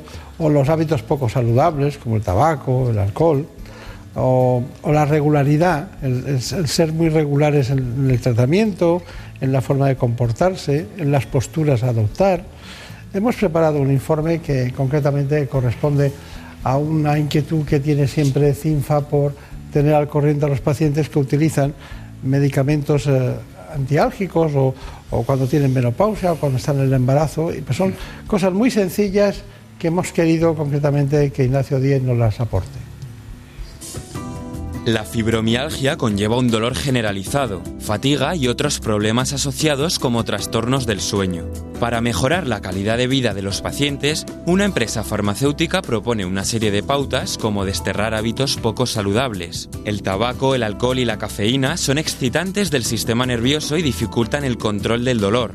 Mantener un peso saludable es importante para no sobrecargar el aparato locomotor, así como cuidar la postura y practicar ejercicio, pero sin sobreesfuerzos. También es muy positivo apostar por la regularidad de los horarios en todas las actividades, rutinas que facilitarán, entre otras cosas, conciliar el sueño. La fibromialgia y el dolor crónico pueden afectar a las emociones y al comportamiento, pero se debe aprender a controlarlos para que no se cronifiquen y se conviertan en un problema añadido. Y por supuesto, contar con el apoyo de familiares y amigos, indispensable para afrontarla de manera positiva. Todas estas recomendaciones puestas en práctica de manera constante, un adecuado tratamiento y el consejo del especialista ayudarán al paciente a hacer más llevadera su enfermedad. Bueno, ¿está usted de acuerdo? Sí, completamente. Completamente. El control, el control emocional eh, en todos los eh, aspectos de la vida del paciente es fundamental, ¿no? Nosotros vamos a poner en marcha ahora, en breve, con la Universidad Nacional de Educación a Distancia, vamos a poner precisamente en, eh, online, o sea, en, en la red, un programa de tratamiento de control emocional de los pacientes que esperemos que tenga una buena acogida y una buena repercusión eh, en, en los pacientes. ¿no? Eh, me parece muy bien, me parece muy bien, pero eh, me gusta ver al médico cerca, ¿sabes? Me gusta ver al médico cerca. Y aunque online siempre puede ayudar, como curemos emociones online, estamos perdidos, ¿eh? Sí, lo que pasa es que físicamente, o sea, presencialmente, eh, resulta imposible. Imposible, Sí, claro. Sí, absolutamente Sí, imposible. sobre porque- todo con el número de visitas. Puede ayudar mucho, sin duda, puede ayudar mucho, sobre todo a centrar ese tipo de personas que se expliquen cosas gracias a... eh, quiero decir que, que, bueno, que sin menoscabo del médico y de la asistencia especializada, me parece, me parece extraordinario. Usted está utilizando en su departamento la crioterapia. Estamos hablando de frío, estamos hablando de lo que hacía, recuerdo, un jugador del Real Madrid se llama Raúl, que utilizaba mucho la crioterapia después de un- una fatiga como consecuencia de un partido, o también Ronaldo lo hacía. Eh, ¿qué- ¿Cómo sirve a, la- a los pacientes eso? Pues esa pregunta nos la hicimos ya hace, unos años, eh, cómo podía eh, repercutir en el paciente. Y entonces hicimos un ensayo clínico, que es la única forma de demostrar si un eh, producto terapéutico funciona o no funciona. Desarrollamos un, un ensayo clínico con, con crioterapia. En este caso son unas cabinas donde se mete el paciente, o sea, es una cabina abierta, no produce claustrofobia ni nada, y allí se le somete a una temperatura muy baja, pues llega incluso hasta los 190 bajo cero, durante un corto periodo de tiempo, y eh, los resultados que obtuvimos pues fueron estupendos. Es decir, el 66% de los pacientes eh, tuvo una mejoría en, la, eh, en las 10 sesiones que duró el tratamiento, pero es que al cabo del mes, que es cuando hicimos la segunda evaluación, es decir, un mes más tarde de que ya no hacía tratamiento con crioterapia, el paciente eh, seguía estando en mejores condiciones. Entonces, la respuesta fue tan estupenda que se- lo estamos utilizando para tratar el brote agudo de la fibromialgia, para no tener que aumentar el número de fármacos que toma el paciente, que era la, la forma como lo hacíamos anteriormente. ¿no? Está bien, está bien. Bueno, nosotros eh, nos importa mucho el testimonio, ¿no? es la verdadera, siempre digo, realidad, la patética realidad de los hechos se ve en alguien que lo cuenta en primera persona. Es el caso de Isabel y Carmen. Eh, usualmente, eh, bueno, yo no estoy trabajando ahora mismo y me cuesta muchísimo el poder eh, tener un- una vida completa, ¿no? El, el poder estar el día a día con, con mi gente, el poder estar, hacer las cosas de casa, que eso es muy importante. Y bueno, ahora mismo también el, el- el ámbito laboral es muy difícil el conseguir y el poder yo adaptarme a un, a un trabajo. Yo sobre todo tuve el- lo que más me saltó, aparte de los dolores, que llevaba ya muchísimos años con los dolores y no me hacían caso, fueron unido a eso los pro- problemas digestivos. Llegó un momento en el que yo no podía casi ni comer. Veía la comida y, y me, daba, me daba asco, me, me repugnaba porque sabía que me iba a sentar mal. A cuestión de, de- medicina es que ya hay, como no hay un diagnóstico preciso para decir tienes fibromialgia, muchas veces pueden, hay médicos que piensan que te lo estás inventando, como que te subes al carro para cogerte una baja o para una, eh, una incapacidad, para lo que sea, y no se, dan, no se dan cuenta de que tú lo estás sufriendo de verdad. Yo creo que es una enfermedad infravalorada porque eh, el mismo hecho de no tener un diagnóstico tampoco eh, no, nos dan, no nos hacen mucho caso. ¿no? Y creen que nos lo estamos inventando, que los dolores son eh, dolores eh, psíquicos y no realmente ven el problema en que nos estamos, el día a día que tenemos nosotros. Bueno, ya ven que estas mujeres no se han subido al carro, sino que tienen dolores generalizados desde la cabeza hasta los pies, que se asocian con patologías muy frecuentes, como es la migraña, el dolor de cabeza. eh, ya hemos hablado de las piernas inquietas, alteraciones del sueño. Claro, es un trastorno convulsivo asociado a un dolor constante y permanente. ¿no? Eh, ¿Hay algo de hereditario? ¿Cómo está la genética en este campo? Pues bueno, yo creo que como en todas las enfermedades, el componente genético es fundamental. Hay familias eh, de fibromialgia donde a lo mejor en tres generaciones, que es lo que habitualmente manejamos en los estudios genéticos, pues aparecen varios casos frente a otras familias donde no existe ningún caso. Con lo cual el componente genético, aunque no sepamos nuevamente cuáles son los genes implicados, pero sí sabemos que está presente en estos pacientes. Claro. Por cierto, ya que hablamos de investigación, ¿la articulación temporomandibular tiene algo que ver con la fibromialgia? Sí, porque entre otros de los síntomas se produce una cosa que llamamos bruxismo, que es una, eh, es una contractura de los músculos de la mandíbula y esos, eh, la contractura es de tal magnitud que termina machacando lo que son los meniscos de las articulaciones temporomandibulares. Entonces, la patología temporomandibular en los pacientes con fibromialgia es muy prevalente también. Un día conocí a un experto que, que empezó con la articulación temporomandibular y acabó investigando la fibromialgia. Así que, ¿cuál es su conclusión muy breve, por favor? Dos, dos, conclusiones. Una para los pacientes. Yo creo que esta es una enfermedad que tiene eh, una solución parcial y, por lo tanto, debemos eh, llegar a conseguir esa mejoría que, eh, que, podemos en estos momentos ofrecer a los pacientes. Y luego, para el mundo sanitario, yo creo que la fibromialgia se merece que se la trate como una enfermedad como otra cualquiera. Una enfermedad como muchas de las que estamos acostumbrados a ver. Está bien. Sigue, sigue en el Marañón, se ha incorporado hace poco José María Álvaro García. Ahí está, ahí está, ahí está de jefe de servicio de reumatología. Yo creo que es una, una brillante persona que seguro que va a sacar el servicio adelante de una manera espectacular. Pues darle recuerdos de nuestra parte. Muy bien. Y al resto de los compañeros, por supuesto. Bueno, pues muchas gracias. Ha sido Muy un placer bien. como siempre. Gracias.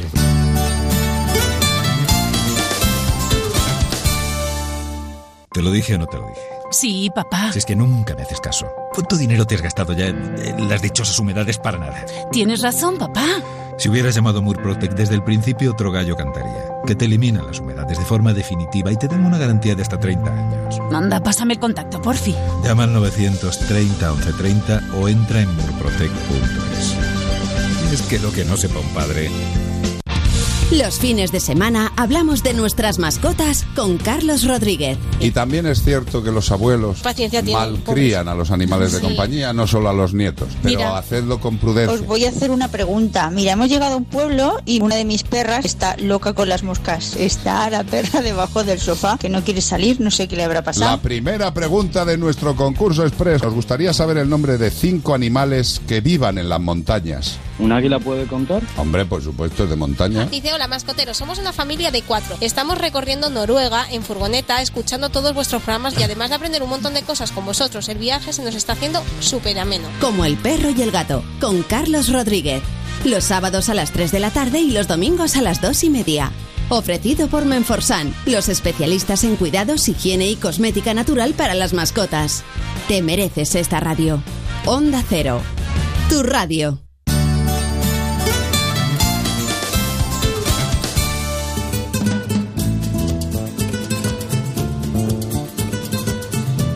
Ha llegado el momento de conocer lo que publican nuestros compañeros de La Razón en ese suplemento de A tu Salud.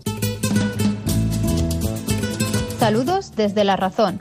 Esta semana en A Tu Salud seguimos de cerca las alertas alimentarias. Hablamos con expertos que nos desvelan hasta qué punto es seguro lo que comemos y si los controles son exhaustivos.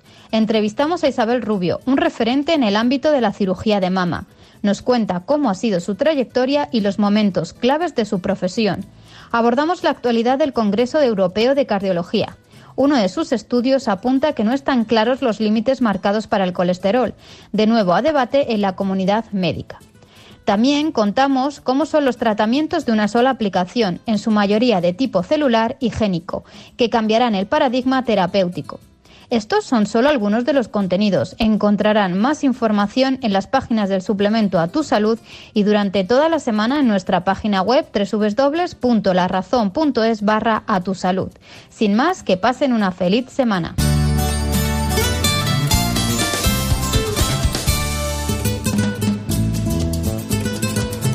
Ha llegado el momento más ilustrado en el ámbito del conocimiento de la sanidad y la salud pública en España. Viene de la mano del Global, Gaceta Médica. Si quieren ustedes estar bien de salud y además saber lo que pasa en el ámbito sanitario, tiene la palabra, se la damos en este instante, Santiago de Quiroga. Comenzamos con el repaso de la actualidad sanitaria y, como no, llega la política. El PSOE ofrece a Podemos cuenta global transparencia y la fabricación propia de las llamadas tecnologías CAR-T. Y además prometen elevar la financiación sanitaria del 6 al 7% para el año 2023. Nos cuenta también el Global que Hacienda cede a la presión autonómica y reunirá al Consejo de Política Fiscal y Financiera antes de final de año. Ya saben ustedes que la partida sanitaria es una de las que se queda pendiente de cobrar si no hay dinero. Por otro lado, nos cuenta el Global que la industria farmacéutica es clave para el crecimiento económico, según afirma la ministra, que cree que el sector será protagonista en el proceso de reindustrialización de España. En, clave del brote de listeria, pues nos cuenta el Global que la ministra asegura que el brote de listeria dará paso a una revisión de los protocolos. Seguimos con eh, regiones, nos vamos a Castilla y León, que dice que reformará zona por zona su modelo de atención primaria y, de paso, la atención farmacéutica, o sea, el papel de las oficinas de farmacia en el entorno rural. La consejera de Sanidad, Verónica Casado, es la primera consejera del Partido Ciudadanos que alcanza esa responsabilidad. Y eh, nos vamos a Gaceta Médica, que abre en su sección de política afirmando que Sánchez ofrece a Iglesias reformar la ley que permite la gestión privada. Y eh, confirma que la ministra Carcedo mm, dice que lo que es el brote de listeriosis va a permitir reforzar y mejorar la ley de salud eh, pública. En el terreno de la salud mental, pues eh, nos hacemos eco en Gaceta Médica del experto Víctor Pérez, director del Instituto de Neuropsiquiatría y Adicciones del Hospital del Mar en Cataluña, que dice que el suicidio es un problema de salud pública que requiere recursos. Y los datos avalan que las intervenciones específicas para la prevención del suicidio disminuyen las cifras. Nos cuenta Gaceta Médica que España es el país más infeliz de Europa con un 46% de la población feliz y es que otros países como australianos y canadienses comparten el podio mundial en el ranking de la felicidad ya que el 86% de sus ciudadanos afirman ser felices. Habrá que ver si mienten un poquito, le siguen los chinos, 83%, pero yo creo que aquí manda más lo que dice el partido que la realidad de la felicidad china. Nos vamos a Valencia. Valencia conecta, nos dice Gaceta Médica, con la investigación biomédica y con la sociedad, ya que el Instituto de Investigación Sanitaria, la FE, impulsa un nuevo proyecto con el eslogan Tu hospital investiga la ciencia de cerca. Es el nuevo proyecto que impulsa dicho instituto de la FE en Valencia y que tiene por objetivo impulsar actividades con la base de la divulgación de la ciencia. Y, eh, como no, es hora de recordar los premios a los mejores hospitales y servicios de España, ya que el profesor Ángel Gil, eh, copresidente de los premios Best in Class, en los que también colabora Gaceta Médica, dice que los centros este año van a eh, optar a los premios en la convocatoria, la décimo catorce convocatoria, que se otorgarán en Santiago de Compostela durante el mes de octubre. Y esto ha sido todo. Sean felices. Hasta la semana que viene.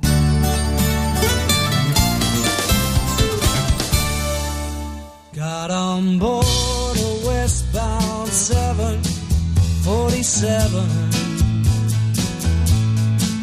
Didn't think before deciding what to do.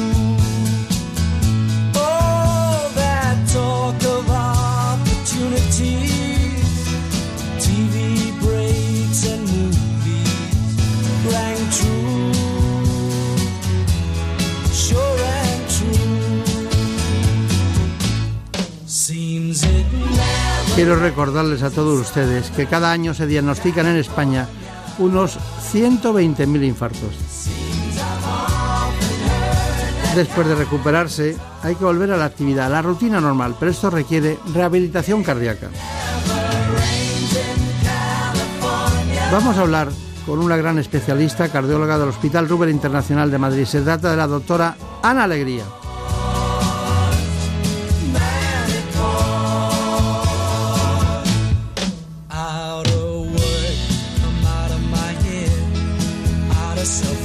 Hemos preparado para todos ustedes para introducirles en este espacio, concretamente de rehabilitación cardíaca, este informe.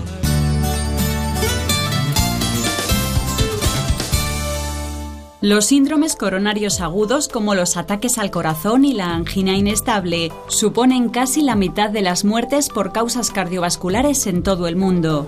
Solo en España se diagnostican al año unos 120.000 infartos. El perfil del paciente, hombre de poco más de 60 años, fumador o exfumador. Sin duda el tabaco es uno de los principales factores de riesgo para nuestro corazón. También lo son otros como la hipertensión, la obesidad, el colesterol o el estrés. Y cuantos más de estos factores tenga una persona, mayores serán sus probabilidades de padecer una enfermedad cardíaca. Según los expertos, hasta un 90% de los infartos se podría prevenir controlando dichos factores. Pero cuando estos episodios suceden, existen unidades en las que recuperarse tanto física como mentalmente. Es lo que se llama programa de rehabilitación cardíaca. Su objetivo es ayudar al paciente y a su entorno a incorporarse a una vida normal tras sufrir una enfermedad cardíaca, educando al afectado en hábitos saludables. El ejercicio físico, la dieta, la abstención de tabaco y cumplir el tratamiento ayudarán a mejorar la calidad de vida tras sufrir un accidente cardiovascular. Hoy tenemos una gran oportunidad y es que está con nosotros la doctora Alegría. Ella forma parte del equipo del Rubén Internacional, está en Paseo de La Habana trabajando aquí en Madrid. Eh, tiene la responsabilidad de la rehabilitación cardíaca, que es un elemento poco tratado y fundamental, en esencia se ha ido viendo a lo largo de los tiempos para aquellas personas que se tienen que incorporar a una vida normal, porque ciertamente lo que es el, el ataque cardíaco en cualquier sentido, infarto, la angina, pues les deja psicológicamente en muchas ocasiones tocados. Bueno, doctora Alegría, bueno, usted, usted, no sé si lo sabe, pero yo he hablado muchas veces con su padre, que era un cardiólogo que también estaba en la Clínica Universidad de Navarra. Sí, estuvo trabajando allí muchos años. Y ahora está en San Sebastián. En San Sebastián. San Sebastián. Sí, sí. Pues le recuerdos cuando le vea. Claro, sí, Aportó sí, mucho a la divulgación cardíaca siempre. Y a la prevención. Y a la prevención, sí, Sí, sí. sí. Bueno, está bien. Está estupendo. Sí, sí. Está estupendísimo. Bueno, pues Ana Alegría, Ana Alegría Barrero, usted se formó en sitios muy especiales, ¿no? En todos los sentidos, aparte de... Pero me llamó la atención que estuvo en, en Nuevo Gales del Sur, en un hospital, en el Northwest Private Hospital, ¿no? Ajá. Me ha llamado la atención. ¿Por qué? Estuve, es- era en un hospital en Texas, en, en Amarillo. Allí había un cardiólogo, bueno, pues que se fue allí a montar una unidad de cardiología puntera en, en esa zona de, de Estados Unidos y bueno, pues eh, dedicado a los veranos a, a formarme más, a aprender y, y a tratar de buscar sitios distintos. Sí. Claro. Luego he visto que estuvo en otro, en el Hospital de Ruliti de Bérgamo, ¿no? Eso fue de la carrera, me parece, durante la carrera. O... Ah, sí, ya los- entonces. Sí, sí, siempre de los veranos aprovechaba para... No era mal sitio, ¿eh? No, no era mal sitio. Estaba cerca de, de Milán, de... Sí. Los fines de semana los aprovechábamos para hacer turismo. Es Lombardía eso. Eso es eh, cerquita de Milán, es el norte, en, el- en Italia. el norte. Bueno, y luego ya he visto que había trabajado en la Clínica Universidad de Navarra y por supuesto el, el doctorado, y estuvo también trabajando en la Universidad CEU San Pablo, ¿no? mucho, mucho trayecto. ¿Por qué eligió la rehabilitación cardíaca?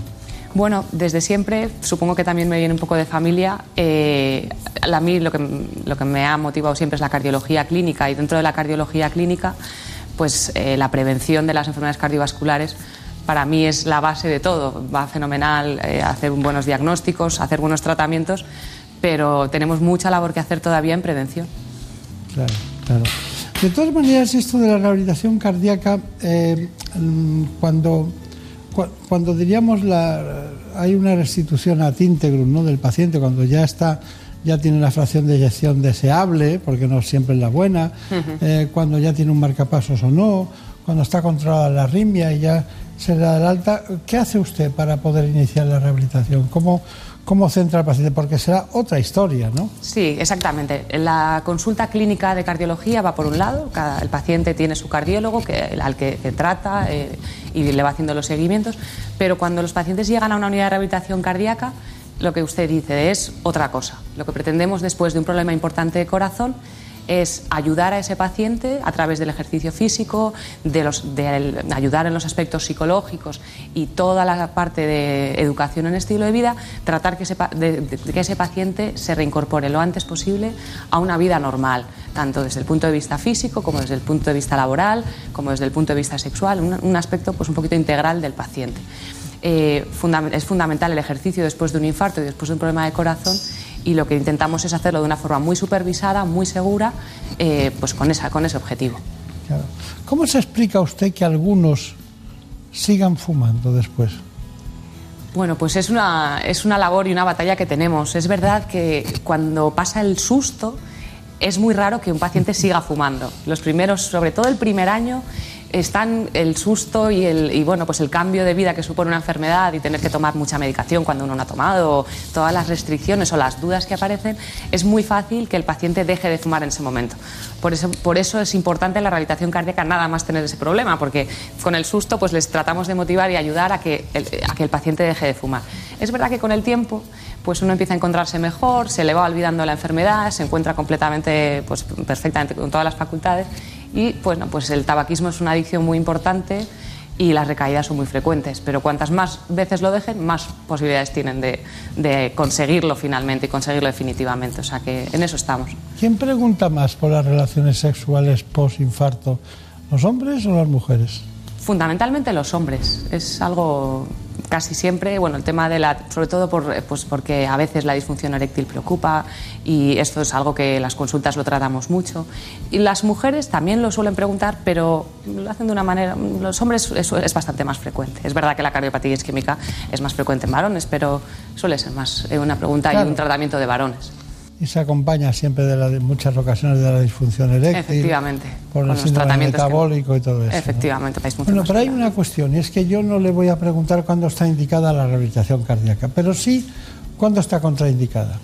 Bueno, la, la rehabilitación cardíaca y en general el ejercicio físico está contraindicada en, cuando hay patologías pues no controladas del todo. Por ejemplo, arritmias. Eh, que producen síntomas y no están controladas, bloqueos avanzados, obstrucciones al tracto de salida del ventrículo izquierdo, o sea que es la sangre que tiene una obstrucción que no permite la, la salida de sangre del corazón. Pues en general cualquier patología vascular o patología cardíaca no controlada. También pues trastornos psiquiátricos muy graves o claudicaciones intermitentes muy importantes o problemas de movilidad para o sea, incapacidad, imposibilidad de hacer ejercicio por motivos mecánicos. Esas son las contraindicaciones que cada vez son menos absolutas, o sea, son todo Claro. Seguida vamos a ir con nuestro tradicional informe sobre el tema de hoy, que es un tema ciertamente importante, un informe sobre infarto y rehabilitación cardíaca. Uh -huh. Pero antes quería preguntarle, eh, ¿qué fases tiene una rehabilitación cardíaca?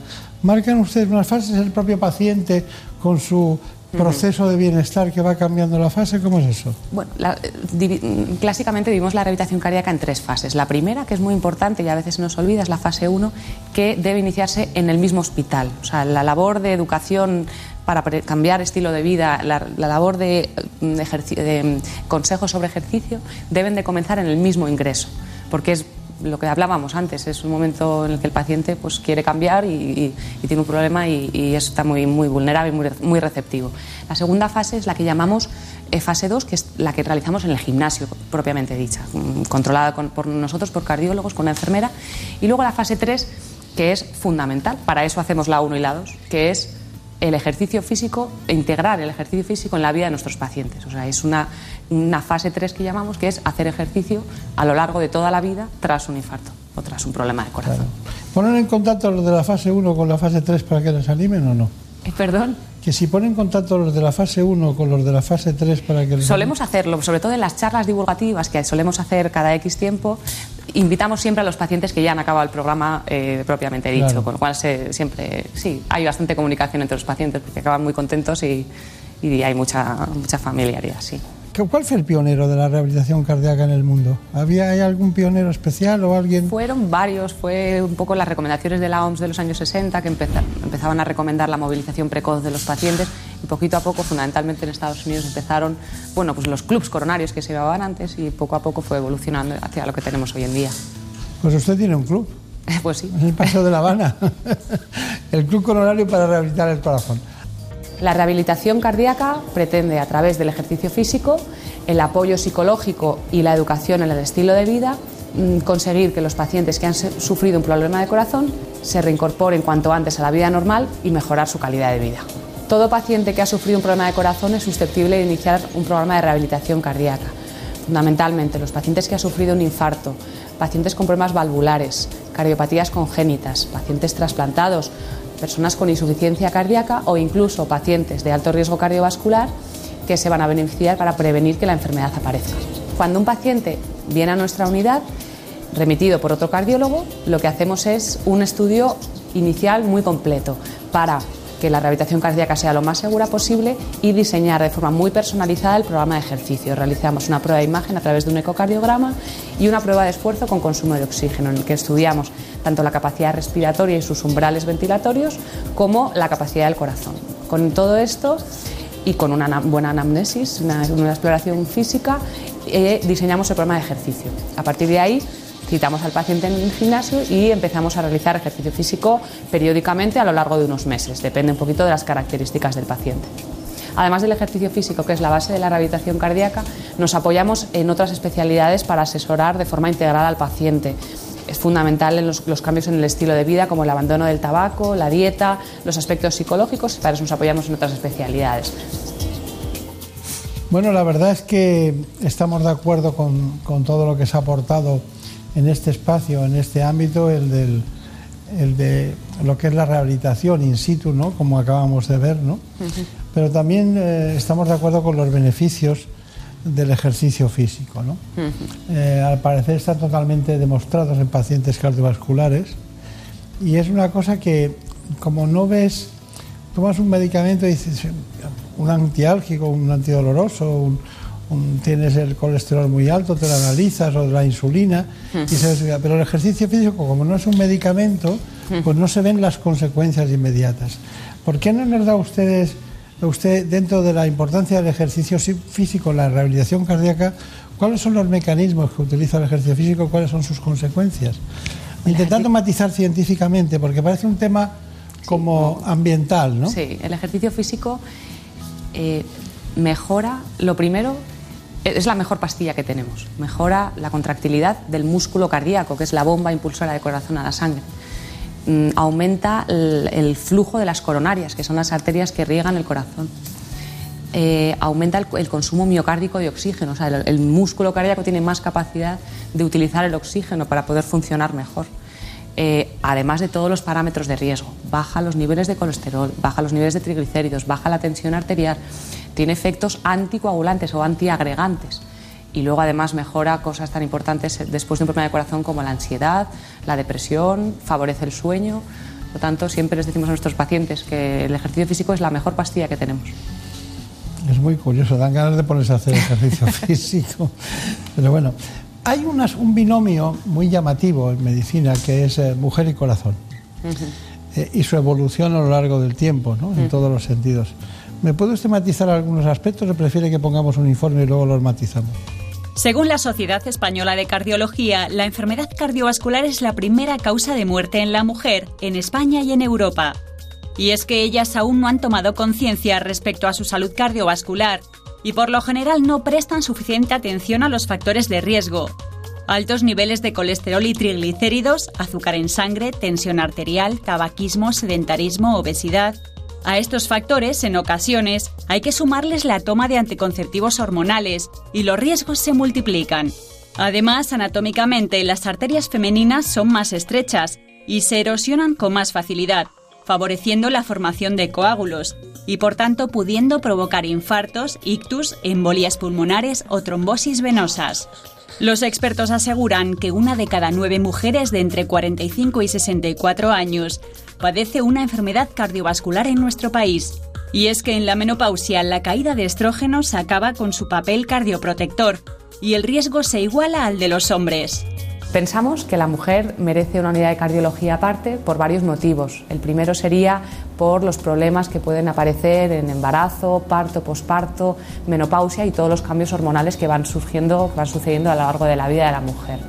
En segundo lugar, la radioterapia y la quimioterapia que utilizamos en tumores ginecológicos pueden tener afectación cardíaca, pueden ser cardiotóxicos de alguna manera y por lo tanto eh, eh, tenemos, necesitamos un seguimiento muy estrecho de estas pacientes. Y por último, las enfermedades que compartimos con los varones, como son el infarto o arritmias tan frecuentes como la fibrilación auricular, tienen sintomatología diferente a la mujer, ocurren a edades distintas y el pronóstico también es distinto. Por todo ello, consideramos interesante cuidar específicamente el corazón de la mujer. Bueno, ¿algo más que aportar? Las mujeres, pues por las características hormonales del embarazo, parto, menopausia, etcétera, pues tenemos un nivel de riesgo cardiovascular eh, cambiante. Eh, nos afectan patologías concretas en relación a esos cambios hormonales.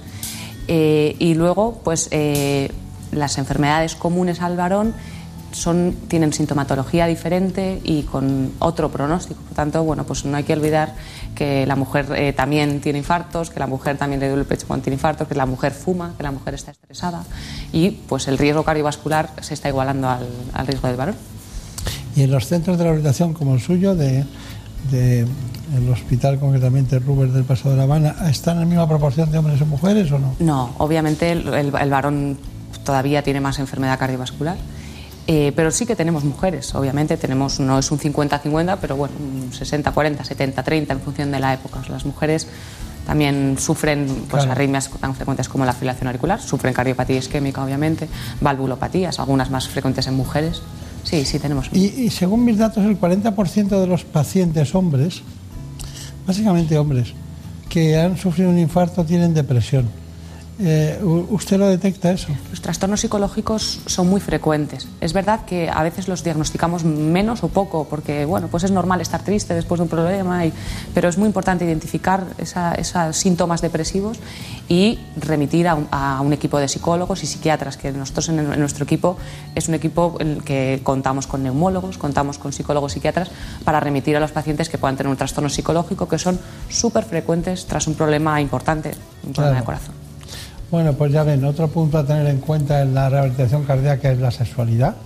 Cualquier tratamiento para tratar la disfunción sexual, ya sea farmacológico o no, debe ser valorado cuidadosamente por el médico especialista y sobre todo especialmente en pacientes con angina de medianos eh, a pequeños esfuerzos o patologías no controladas como arritmia, insuficiencia cardíaca o hipertensión arterial. En estos casos, la actividad física y por tanto las relaciones sexuales pueden estar contraindicadas, pero solo en estos casos.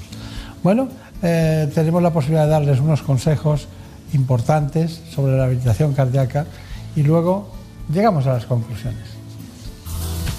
Las enfermedades cardiovasculares causan cada año unos 17 millones de muertes en todo el mundo. El tabaco y el sobrepeso son los principales enemigos del corazón. Por eso llevar un estilo de vida saludable es beneficioso para cuidar la salud cardiovascular. Uno de los pilares básicos es llevar una buena alimentación. Según un estudio, la dieta mediterránea reduciría hasta un 70% el riesgo de volver a padecer una enfermedad cardíaca.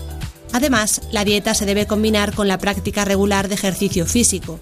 El deporte tiene grandes beneficios para los pacientes cardiovasculares, Ayuda a controlar la presión arterial, la glucosa y el colesterol, disminuye la formación de coágulos sanguíneos e incluso reduce el número de latidos por minuto y las arritmias. Y es que según los expertos, practicar 30 minutos al día de ejercicio es suficiente para mantener nuestro corazón a raya. Pero si queremos practicar un ejercicio más intenso como el running, conviene realizar una visita al cardiólogo. Con una prueba de esfuerzo monitorizada y un ecocardiograma valorará el comportamiento cardíaco y es la manera de detectar arritmias o problemas coronarios. Bueno, ¿cuál es su conclusión? Bueno, eh, animar a todo el mundo que ha tenido un problema cardiológico a empezar una rehabilitación cardíaca para tratar de mejorar su calidad de vida y devolverle a la sociedad pues en mejores condiciones y un poquito más un poquito antes.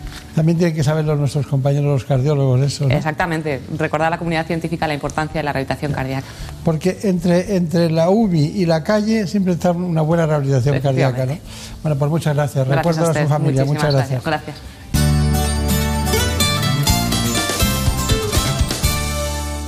Por un beso tuyo,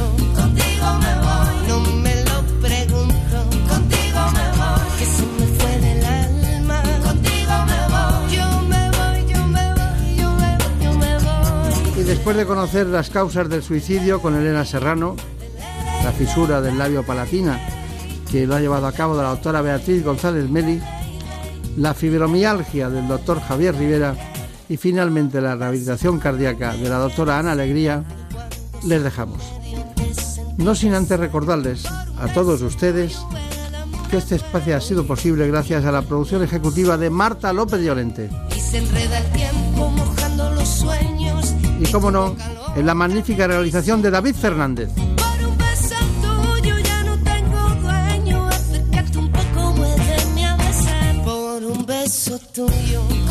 Les recuerdo que si a las 9 de la mañana quieren ver televisión, programas de salud, tenemos uno que les va a dar respuesta a muchas preguntas. ¿Qué me pasa, doctor, en la sexta? A las 9 de la mañana. Hoy mismo.